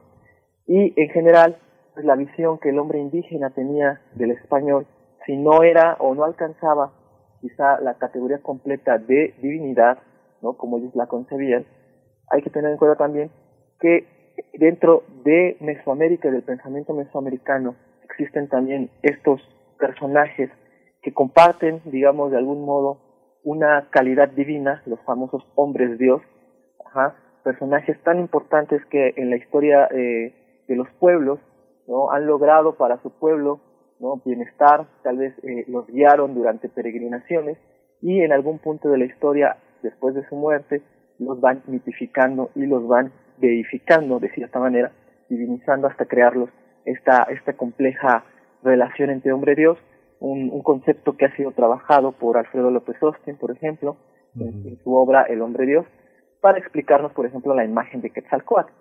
Entonces, es más complejo, ¿no? Que dar por hecho que solo pensaron que eran dioses. Hay que adentrarnos realmente en las concepciones indígenas, ¿no? Y eso es lo que vamos a hacer un poco, ¿no? Dentro de este taller. Sí, qué interesante todo lo que todo lo que planteas, porque por una parte también está eh, eh, no solo este este libro, sino bueno la filosofía náhuatl que ha sido indagada por nuestros propios filósofos al interior de la de la universidad, el tema de la poesía que uno ve cómo aparece en las bibliografías de las universidades norteamericanas a lo largo de las últimas cinco décadas de una manera prolija. Y justamente este libro Hombre Dios, Religión y Política en el Mundo Náhuatl que publicó López Austin en 1973, prácticamente una década después de los trabajos de León Portilla, de las visiones de Ángel María Garibay, ¿cómo entender en el, en el, en el espacio actual de, de, de tantas concepciones donde tenemos a cronistas que se publicaron de manera tardía, como Gomara, por ejemplo, las eh, crónicas estabilizadas que ahora publica Luis Fernando Granados en 1520, eh, la imagen de Cortés que ofreció José Luis Martínez. ¿Cómo entender a la luz de todos esos esta, estas controversias que hay entre los propios historiadores? En nuestro propio espacio en primer movimiento, una visión comparte Federico Navarrete, una visión de la que no, no, no está totalmente de acuerdo otro historiador como Alfredo Ávila. ¿Cómo entender hoy ese, ese, ese 500 de la conmemoración en, nuestra casa de estudios? Porque todo se ha publicado aquí, en la UNAM, ¿no?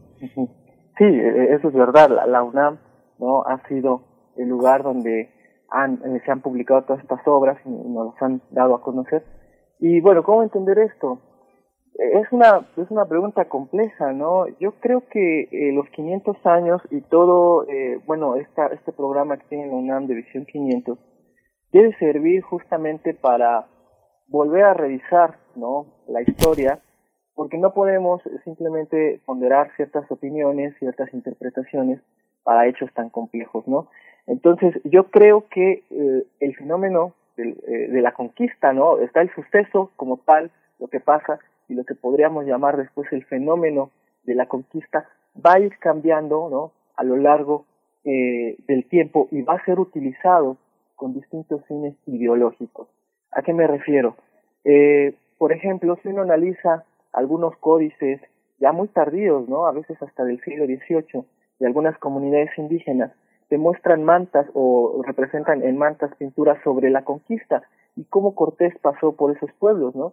Es claro eh, eso, es, eso, es totalmente anacrónico porque quizá el pueblo no estuvo participando, quizá el pueblo no estaba configurado todavía, ¿no? Para esa época, pero ahí lo importante es que están usando la conquista, ¿no? Como un medio para legitimar su estatus social, poder, o poder este, simplemente reclamar eh, algunos privilegios, ¿no? Ante las autoridades coloniales. Lo mismo hicieron muchos cronistas, escribieron sobre la conquista, Bernal Díaz del Castillo, por ejemplo, uno de ellos, que ya escribe ya a una edad muy, muy, este, ya muy grande, el señor, no, escribe justamente su relación, al igual que otros, otros participantes, otros conquistadores, para después poder eh, reclamar ciertos privilegios o asegurar sus privilegios y posesiones a sus siguientes generaciones. Entonces, todo mundo va a estar usando ¿no? la conquista en distintos eh, ámbitos eh, ideológicos después de, por ejemplo, después de la conquista, digo, de la guerra de independencia, se va a usar la conquista, ¿no? Como una manera de exaltar el pasado indígena, de reconocer, ¿no? Como parte de la construcción de los símbolos nacionales, construir un pasado indígena muy romantizado, que hasta el día de hoy es el que perdura en general, ¿no? Muy perfecto con héroes nacionales, ¿no? Como Cuauhtémoc, a por ejemplo. Entonces, eh, va a servir para la construcción nacional y ahí va a empezar una dicotomía, ¿no? Bastante comprensible si acaba de haber una guerra contra el dominio español, contra España, de estigmatizar al español, ¿no? Prácticamente como el enemigo de toda la conquista, eh, apartando, claro, de la visión, ¿no? Eh, de este fenómeno, de este, de este evento, la participación indígena, por ejemplo, de tlaxcaltecas, los jotzincas, Cualtecas, ¿no? Entonces, eh, se van construyendo. Los símbolos y se va a ir trabajando. Con este evento a lo largo de la historia desde distintos puntos, ¿no? sociales, políticos, ideológicos, ya sea eh, para, para exacerbar el pasado indígena, ¿no? Para hablar mal quizá o de cierta manera, ¿no? delegar nuestra responsabilidad como sociedad hacia un grupo, hacia un evento que pasó hace muchos años diciendo las culturas mesoamericanas eran perfectas, ¿no? Y todo lo que tenemos como mal deriva de la conquista, ¿no? Eso sería algo un poco irresponsable, ¿no? Teniendo en cuenta el complejo de, de todo este evento, ¿no? Entonces, ¿cómo entender, eh, entender la conquista? Pues como un evento eh, que ha sido utilizado, ¿no? A lo largo de la historia de distintas maneras y que si queremos llegar realmente a comprenderlo, hay que analizarlo desde todas sus perspectivas, ¿no? No nada más desde la historiografía de los cronistas o la historiografía de este occidental, ¿no? Hay que involucrar la visión indígena en todo esto. Yo creo, Miguel, que eso es lo que podríamos hacer y en general eh, tener siempre presente esto, ¿no? Por supuesto, ¿cómo leer la, la conquista? Hay muchos acercamientos críticos, eh, propositivos también. De nuevo, ya ha dicho Miguel Ángel Quemain, aquí tenemos en primer movimiento dos colaboradores eh, complementarios, ¿no? Eh, que, no necesariamente van en las mismas direcciones, pues Federico Navarrete y Alfredo Ávila. También hemos conversado aquí con eh, distintos historiadores e historiadoras. Gibran Bautista, por ejemplo, hace poco estuvo con motivo del estreno de, la colección México 500. Él como coordinador académico de esta colección, pues estuvo con nosotros. Otra mirada distinta también desde la antropología con la doctora eh, Marta Martín Gabaldón de, del Instituto de Investigación históricas en su unidad Oaxaca, estuvimos conversando sobre la conquista y, hemos estado pues en distintos momentos, pero mm, modifico un poco la, la, cuestión, no solo cómo pensar la conquista, sino para este caso específico del, eh, en el que estamos hablando, doctor Juan Carlos Torres, cómo ver la obra de León Portilla, eh, cómo ver específicamente la visión de los vencidos, de lo que trata este taller, cómo ver eh, la obra del maestro León Portilla a la luz de su propio contexto, por un lado, y por otro también a la de las nuevos, los nuevos acercamientos críticos respecto al proceso de conquista. Si nos puedes dar ese, eh, pues ese matiz de la obra en su contexto y la obra vista a través del paso del tiempo, la obra madurada a través de las décadas, eh, eh, Juan Carlos Torres. Sí. Bueno, eh, si uno analiza eh, la publicación del doctor Miguel León Portilla, ¿no? cuáles fueron, por ejemplo, sus primeras obras, la filosofía náhuatl, estudiar sus fuentes, luego la visión de los vencidos, los antiguos mexicanos a través de sus crónicas y cantares, el reverso de la conquista después, ¿no? Uno nota que el trabajo del doctor o la línea de trabajo que fue siguiendo, y es algo que yo incluso llegué a hablar con él, era mostrar el, punto de vista indígena, de cierta manera dar la palabra ¿no? al indígena, y es algo que yo creo que con los años jamás perdió, ¿no? Fue uno de sus más grandes intereses, realmente sí le preocupaba eh, eh, las comunidades, no solo, no solo el indígena, el precolombino, sino también los grupos actuales, ¿no? Yo vi, yo llegué a ser testigo justamente de preocuparse por las necesidades de las comunidades, hablar con autoridades, entonces siempre tuvo él esa, ese amor por el mundo indígena, desinteresado siempre, eh, apoyando con donaciones a grupos que ayudan a estos, a estas comunidades, en fin, ¿no? Eh, él, tenía esta visión, ajá, y lo pude llegar a constatar al final de, de, de, este, los últimos años, cuando se publica, ¿no? Nezahualcóyotl, que es eh, una especie de biografía de, de la figura del rey poeta pero siempre eh, basada en fuentes indígenas. Dijo, ya se ha hablado en Nezahualcóyotl muchas veces, desde lo que han escrito otros este, cronistas, otros historiadores, ¿no? Eh, de, de mestizos, españoles, criollos. Dice, entonces vamos a hacer ahora una biografía desde el punto de vista indígena. Eh, parece ser que siempre, siempre tuvo esta visión. Y la obra de Visión de los Vencidos, yo creo que en sus inicios, cuando se publica, es un parteaguas es una obra que causa revuelo igual que la filosofía náhuatl, porque hasta ese momento, ¿no? digamos que la línea de investigación que se hacía sobre el México precolombino eh, tenía apenas, digamos, un auge a principios del siglo XX, gracias también a los investigadores del siglo XIX que empezaban ¿no? a rescatar documentos, a publicar estos documentos, códices, manuscritos, ¿no? crónicas, entonces, yo creo que en el siglo XX empieza a haber un gran interés y finalmente viene la visión de los vencidos. ¿Y por qué es importante? Porque hasta el momento pocas veces se consideraba la visión indígena, la historiografía indígena. ¿no? Prácticamente había opiniones eh, muy racistas ¿no? hacia, hacia, hacia los indígenas y hacia las capacidades también del indígena, ¿no? sus capacidades intelectuales.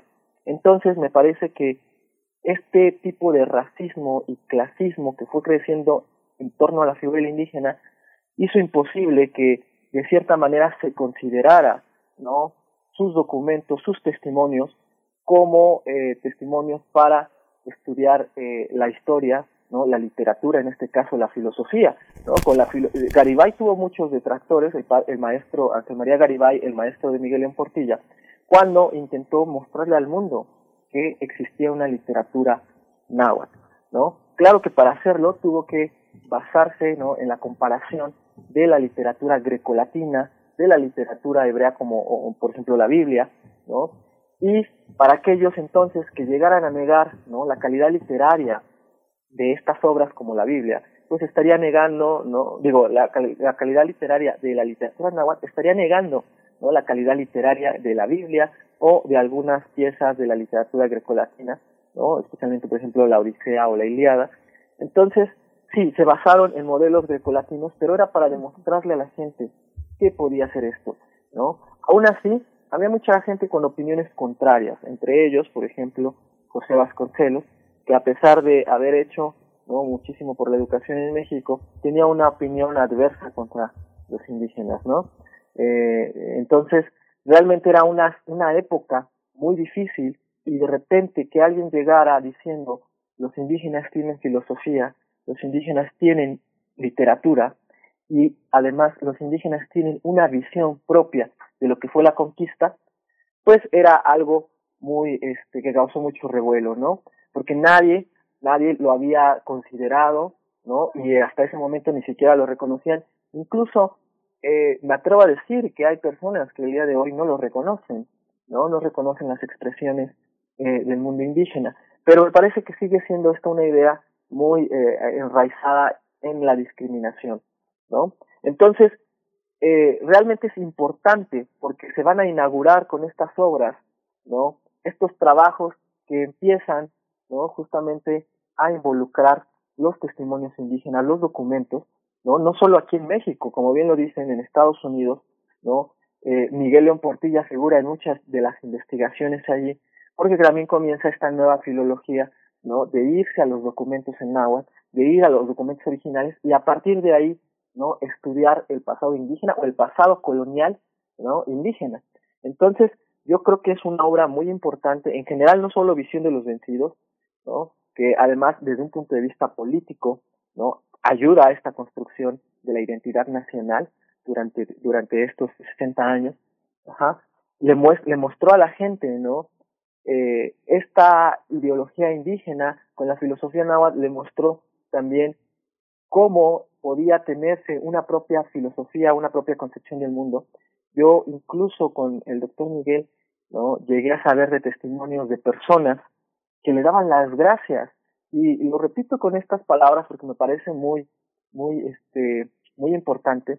Gente que le llegó a decir que se sentía de cierta manera, eh, eh, se sentía triste por haber sido mexicano que no sentía realmente un orgullo de ser mexicano hasta que leyó las obras de Miguel, la filosofía náhuatl, ¿no? Visión de los vencidos, y, y la obra donde Miguel eh, este, pone en relieve no la importancia y, además la calidad literaria de las obras, de, de, los textos, de los cantos indígenas. Entonces me parece que es una, una obra parteaguas junto con la filosofía náhuatl, un antes y un después, en el estudio y la concepción misma de qué era el indígena nuevamente, ¿no? Algo que, que quizá nosotros habíamos perdido de vista por, eh, por la distancia, ¿no? Los años que había entre, entre el siglo XVI y los que hay ahora, pero que otros frailes, otros eh, estudiosos de la época habían reconocido en el indígena, ¿no? Unas capacidades intelectuales iguales, ¿no? A, la del hombre europeo. Entonces, eh, se perdió esa idea, se fue uno estancando, ¿no? Eh, justamente en este racismo y perdimos de vista justamente la visión indígena. Entonces, la obra de Miguel vuelve a traer esta visión e inaugura una nueva etapa, ¿no? Por así decirlo, en los estudios eh, indígenas. Y se fue construyendo, como bien dicen, ¿no? Se fue construyendo durante estos años. Miguel le fue añadiendo más cosas a Visión de los Vencidos, más testimonios, ¿no? Testimonios como el canto Tlaxcaltecayos, ¿no? Después el capítulo de lo que siguió, donde nos habla cómo los, eh, después de la conquista, ¿no? Los indígenas van eh, abriéndose paso en, en, el nuevo orden, a veces enfrentándose, ¿no? A violencia, ¿no? A, a la rapiña también de, los españoles, al despojo de sus tierras, asesinatos, ¿no? Cosa que siguen viviendo hasta el día de hoy todavía, ¿no? En algunas, en algunas zonas. Entonces, me parece que no ha perdido vigencia, ¿no? Visión de los vencidos nos enseña la lucha constante que ha tenido que padecer el hombre indígena después de la conquista, ¿no? Frente a este, a este, a este nuevo orden.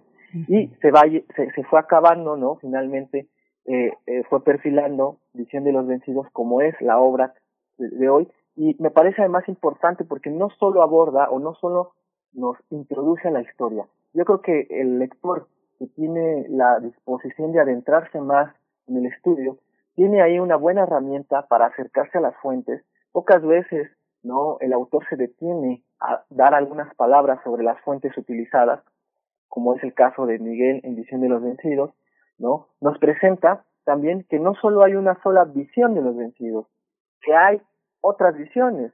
El capítulo, ¿no? El capítulo 15 me parece que quedó al final, ¿no? Una visión de conjunto, eh, nos muestra la versión tlatelolca de la conquista, porque eso es algo que también perdemos de vista. México era Tenochtitlan y Tlatelolco. Eran ciudades que tenían su rivalidad y hasta cierto punto Tenochtitlan dominaba sobre Tlatelolco, ¿no? A nivel político, a nivel ideológico, pero no hay que desacreditar, ¿no? La participación tlatelolca.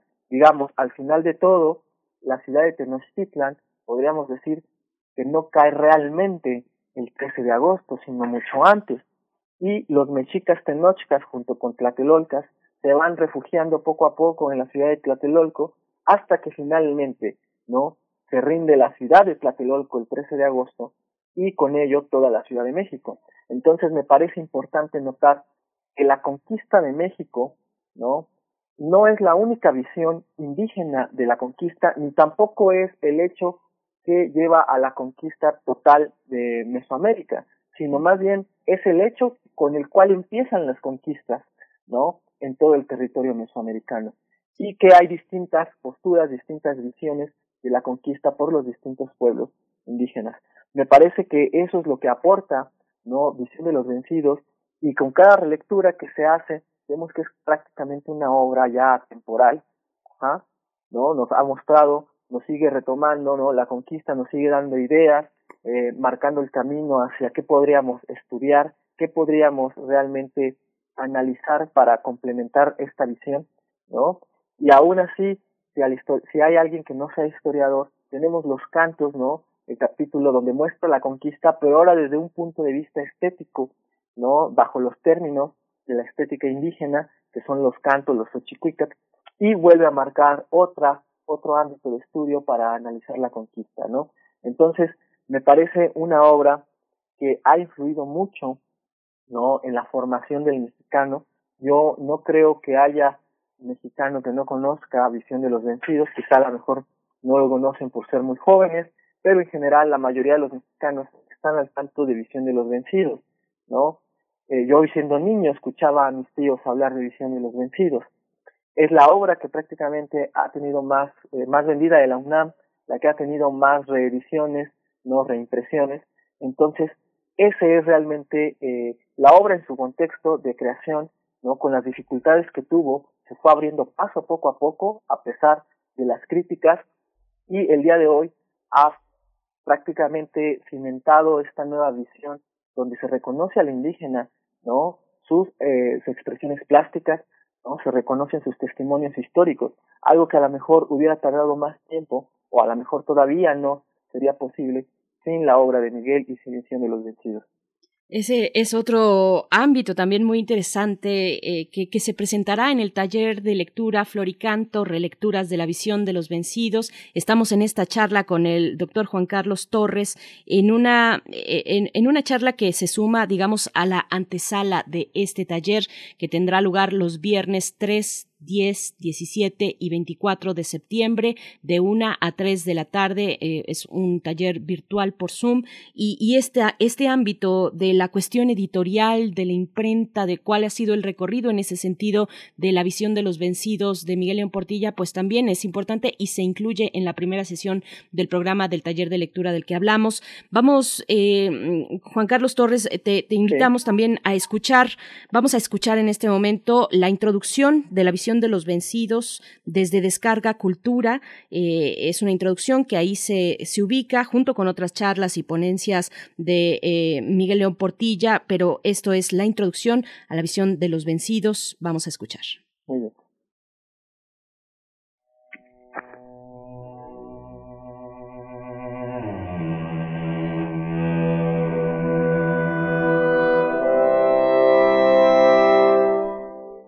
Los presagios y señales acaecidos en Tlaxcala.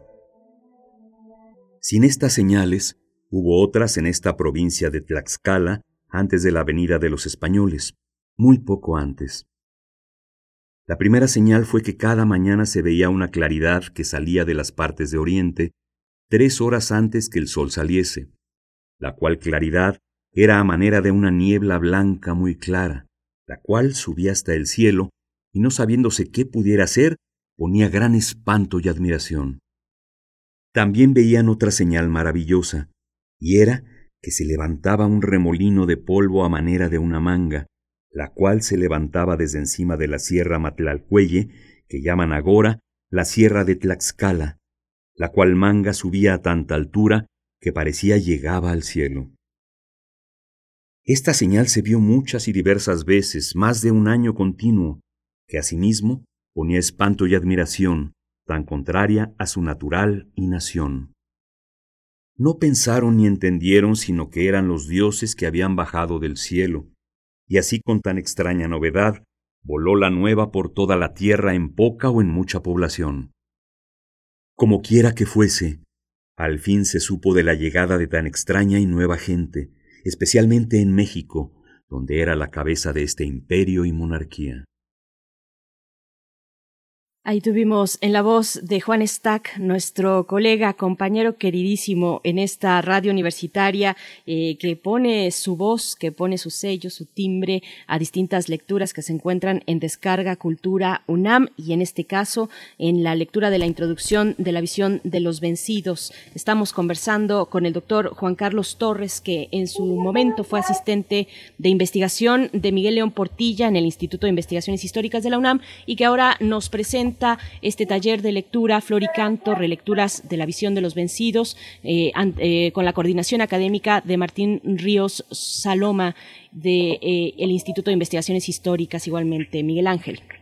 Sí, justamente hay, una, hay un aspecto también que es la parte, Juan Carlos, de los pensadores extranjeros. Digamos que uno ve las, eh, las referencias en los libros extranjeros y finalmente son las que tienen, las, las más duraderas son las de López Austin, de León Portilla y eh, de, de, Leonardo López Luján, que eh, hizo algunos trabajos en colaboración con Alfredo López Austin. Pero, ¿cuál es la visión que ustedes que piensas que hay en esta lectura que ahora está convocada en el taller de autores eh, eh, fundamentalmente norteamericanos y alemanes que se han ocupado de este universo. Pienso gente cercana entre nosotros como Serge Grusinski, que uno de los trabajos interesantes que elaboró a partir de la filosofía y de, y de Floricanto también es esta colocación del imaginario eh, indígena en la incorporación a las sociedades occidentales, como lo hizo mucho tiempo después, por supuesto, Amin Malouf con las cruzadas vistas desde los árabes y algunos otros textos de coloniales en el sentido de contar la historia desde otro punto de vista, cómo estamos en esa visión que los eh, investigadores extranjeros ofrecen de nuestra historia a partir de la lectura de León Portilla.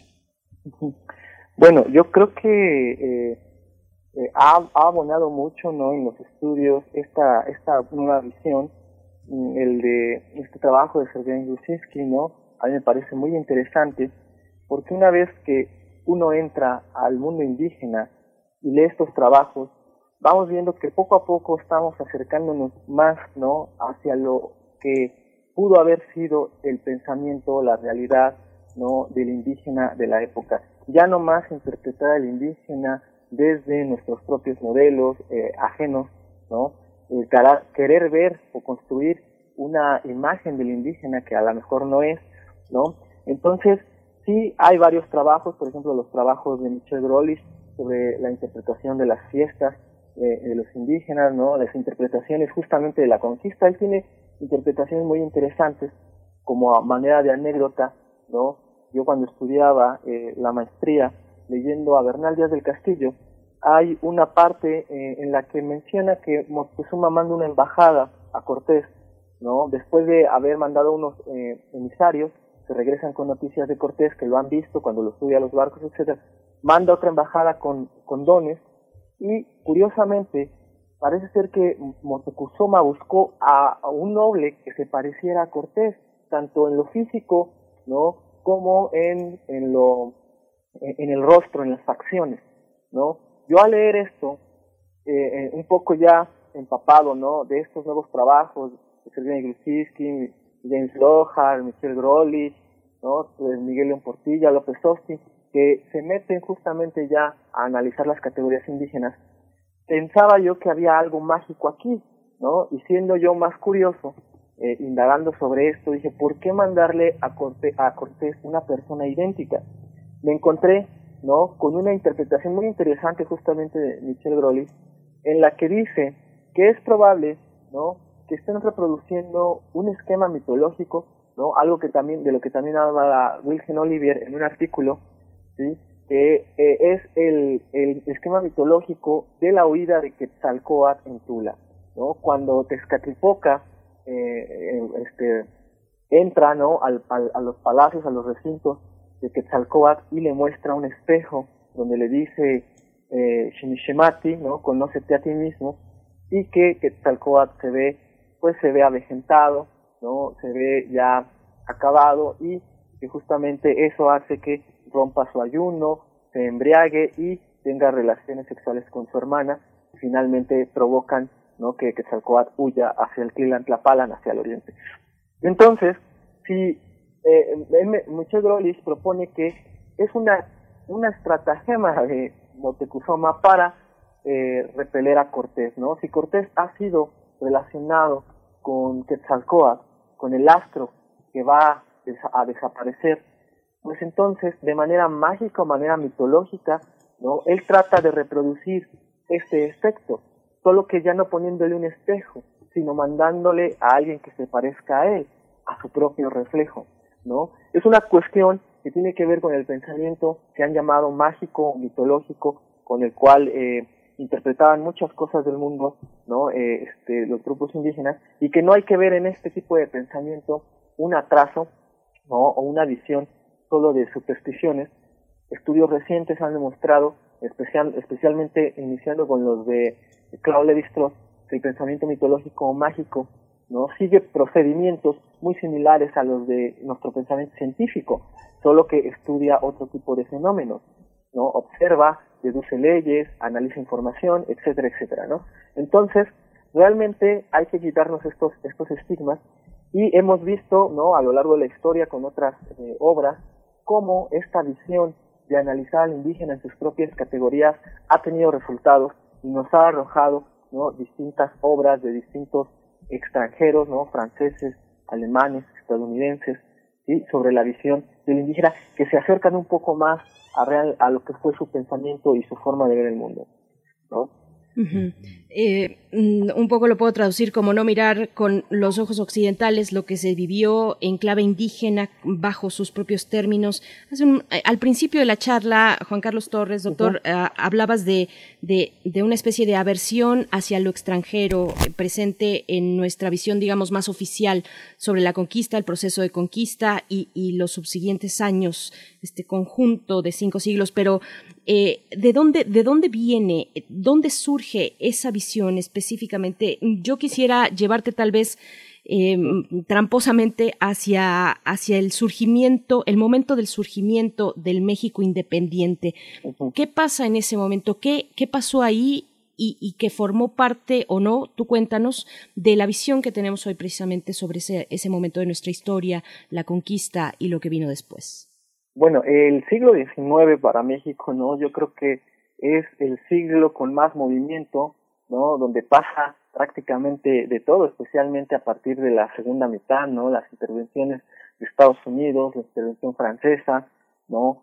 Las, las guerras, ¿no? Eh, civiles que tiene México con la iglesia, en fin, ¿no? Eh, hay una imagen, yo pienso que en la construcción de los símbolos nacionales, por un lado, ¿no? Hay una imagen del pasado indígena, que es el que se quiere rescatar.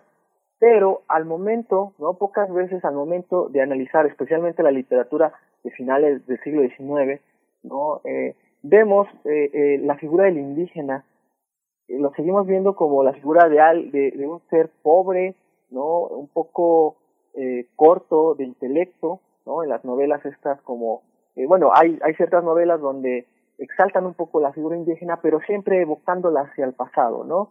Pocas veces vemos eh, al indígena, como en el caso de El Zarco, ¿no? De Altamirano, eh, eh, vemos, por ejemplo, la figura del, del hombre indígena como un ser o un modelo a seguir.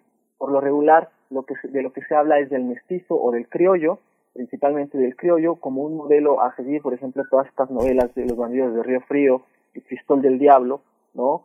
o las de eh, la novela de este Astucia, por ejemplo, nos marcan modelos ¿no? a seguir, pero son casi siempre modelos criollos. En cambio, la imagen del indígena se va perdiendo ¿no? en el folclore, por así decirlo, en una realidad que está ahí, ¿no? en el México, pero en realidad no hay que voltear tanto los ojos a ella, sino más bien hacia el pasado indígena, al pasado glorioso. Y lo vemos, ¿no? Ya ha llegado a sus, a sus, a sus peores consecuencias, ¿no? Durante el porfiriato, donde se usó, ¿no? Al indígena. Sí, se hablaba del indígena muerto, ¿no? Eh, para conmemorar el centenario de la independencia se inician, ¿no? Los trabajos en Teotihuacán, pero por otro lado se está explotando, ¿no? A los grupos indígenas para el trabajo del Enequén, como podemos ver en esta novela de Turner, ¿no? En México Bárbaro.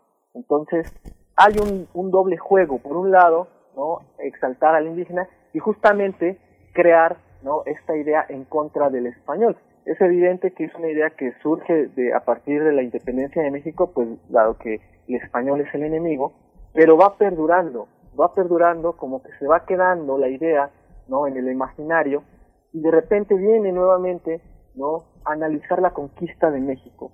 Y vemos que en los dos grandes eventos, por así decirlo, en los que eh, se ha analizado, o bueno, los dos eventos que han marcado, perdón, ¿no? El, este, puntos importantes en la historia de México, la conquista y la independencia, vemos a un enemigo en común, el español, ¿no?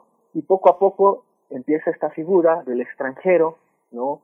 Que vino a robar, que vino a, violar, a despojar a los indígenas de la tierra, que es cierto que pasó así, ¿no? Que hay una gran violencia en la conquista, que hay una gran violencia en, durante la colonia, exterminio de gente, ¿no? Claro que lo hay, pero poco a poco también eh, no, no podemos solo decir que son ellos, porque al final de cuentas estas personas, si bien eran españoles, llegaron a México, aquí se quedaron, ¿no? Aquí fuera por producto del matrimonio o de violaciones, fueron creando descendencia, fueron creando a la gente mestiza, ¿no? Y final a final de cuentas partan, parte, este, forman a ser parte, ¿no? De nuestro pasado, de nuestros antepasados, ¿no? Entonces, les repetía, era nuevamente muy cómodo, ¿no? Eh, crear símbolos nacionales, ¿no? Arraigados en símbolos indígenas, en héroes, ¿no? En héroes de la historia indígena y después de independencia, ¿no? Ir adaptando todo lo que pasó, los hechos históricos, a lo que nosotros queríamos que pasara para definirnos como, como este, mexicanos, que eso también es mitificar hasta cierto punto la historia, ¿no? Eh, moverla para crear lo que nosotros queremos y finalmente creamos un chivo expiatorio, que es el español, el extranjero, ¿no? Los españoles, Hernán Cortés, ¿no? Pero nunca fue así. Muchas veces yo creo que los indígenas ni siquiera lo vieron así, ¿no? Muchos de ellos trataban de emparentarse con Cortés, eh, decir que habían ayudado a la conquista, que habían ayudado a derrotar a los mexicanos. En su momento, muchos pueblos estaban inconformes con los mexicanos. Es la única manera en la que se puede explicar que haya acontecido la conquista de México ¿no? De manera incluso hasta tan breve, tan breve en dos años, ¿no? Eh, y se quita todo eso de, del contexto, ¿no? Y se empieza a extrapolar, ¿no? Casi de manera maniquea, ¿no? Los actores de la historia, los buenos, los malos, ¿no? ¿Quiénes somos? Aquí está nuestro pasado, aquí está nuestra identidad nacional, de esto debemos enorgullecernos y por nuestros errores van a pagar estos, ¿no? Este grupo, ellos van a ser el chivo expiatorio de todo lo malo que hay, ¿no? Y en realidad no ha sido así, ¿no? Entonces, yo creo que el día de, eh, el día de hoy que se le, eh, bueno, en este año, en este momento que estamos conmemorando, ¿no? Estos 500 años, hay que repensar todo esto nuevamente, no nada más, ¿no? Este, cambiar, ¿no? Cosas, ¿no? Nombres de calles, cosas así, ¿no? Porque nunca sabemos, ¿no? Realmente eh, si estamos afectando o no, ¿no? Este, la historia y estamos invisibilizando a sus, a sus, este, a sus participantes. Mucha gente se queja, ¿no? De la famosa Noche Triste, ¿no?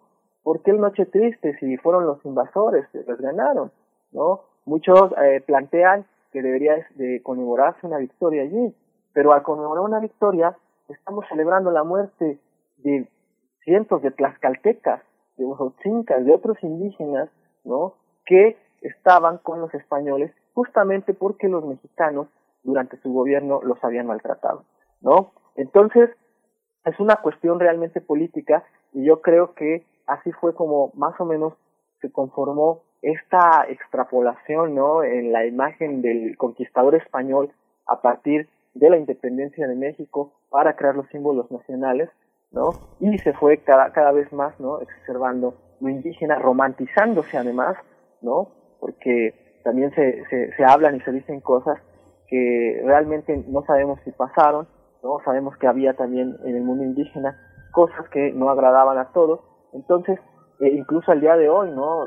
Son temas que no se, se tratan de no tocar como el sacrificio humano, ¿no? Pero más, yo creo que más bien eh, no tocarlo o negarlo sería, sería algo absurdo porque sería no entenderlo, ¿no? Sería, seguiría estar todavía con este pensamiento, ¿no? Occidental, donde vemos, ¿no? Como algo realmente atroz el sacrificio humano, cuando analizado desde la perspectiva indígena, ¿no? No era un acto que se hiciera por crueldad, ¿no? Por asesinato, sino tenía una razón de ser muy importante, muy divina, ¿no? Y tener en cuenta que todas las culturas han tenido este proceso, ¿no? En su formación. Entonces, ha sido parte de una construcción ideológica, ¿no? Eh, cómo hemos llegado a esto, que deberíamos pues poco a poco ir limitando. Pues mucha suerte con este, con este taller de lectura, viernes 3 de septiembre, 10, 17 y 24. Mucha suerte, doctor Juan Carlos Torres. Ha sido un verdadero placer escucharlo y entender todo este mundo del que usted forma parte, que hereda y que ahora también nos lo comparte y bueno, de alguna manera también nos da la posibilidad de ser también herederos de esta luz que dejó Miguel León Portilla. Claro, pues muchas gracias por el espacio, este, Berenice, Miguel, y gracias a los que nos están escuchando. Y pues empezamos el día de hoy, ahí los esperamos. Gracias. Por supuesto, viernes 3, 10, 17 y 24 de septiembre de 1 a 3 de la tarde vía Zoom. Acérquense a este curso, a este taller de lectura Floricanto, relecturas de la visión de los vencidos, con el último, los últimos comentarios y en, general con todo lo acumulado. Pienso un poco en broma, Miguel Ángel, el lío, en el lío identitario que traemos en este país. Es un lío de diván, de verdad. Y ahí los historiadores y antropólogos, antropólogas han hecho de terapeutas en toda esta conmemoración de 500 años, pues bueno, ahí nada más para dejar este, la pequeña broma eh, con, con ustedes y despedirnos ya también porque son las 10 de la mañana. Ya son las 10 de la mañana. Recuerde, mañana sábado, 5 y media, tiene una cita con Gabinete de Curiosidades. Frida Rebontulet le espera en este nuevo horario y bueno, le agradecemos su permanencia aquí en, este, en esta emisión. Esto fue Primer Movimiento. El mundo desde la universidad. Radio UNAM presentó Primer movimiento. El mundo desde la universidad. Con Berenice Camacho y Miguel Ángel Quemain en la conducción. Frida Saldívar y Violeta Berber, producción. Antonio Quijano y Patricia Zavala, noticias. Miriam Trejo y Rodrigo Mota, coordinadores e invitados. Tamara Quirós, redes sociales. Arturo González y Socorro Montes, operación técnica. Servicio Social, Cecilia Esquivel y Roberto Rebollo. Locución, Tessa Uribe y Juan Stack. Quédate en sintonía con Radio UNAM. Experiencia sonora.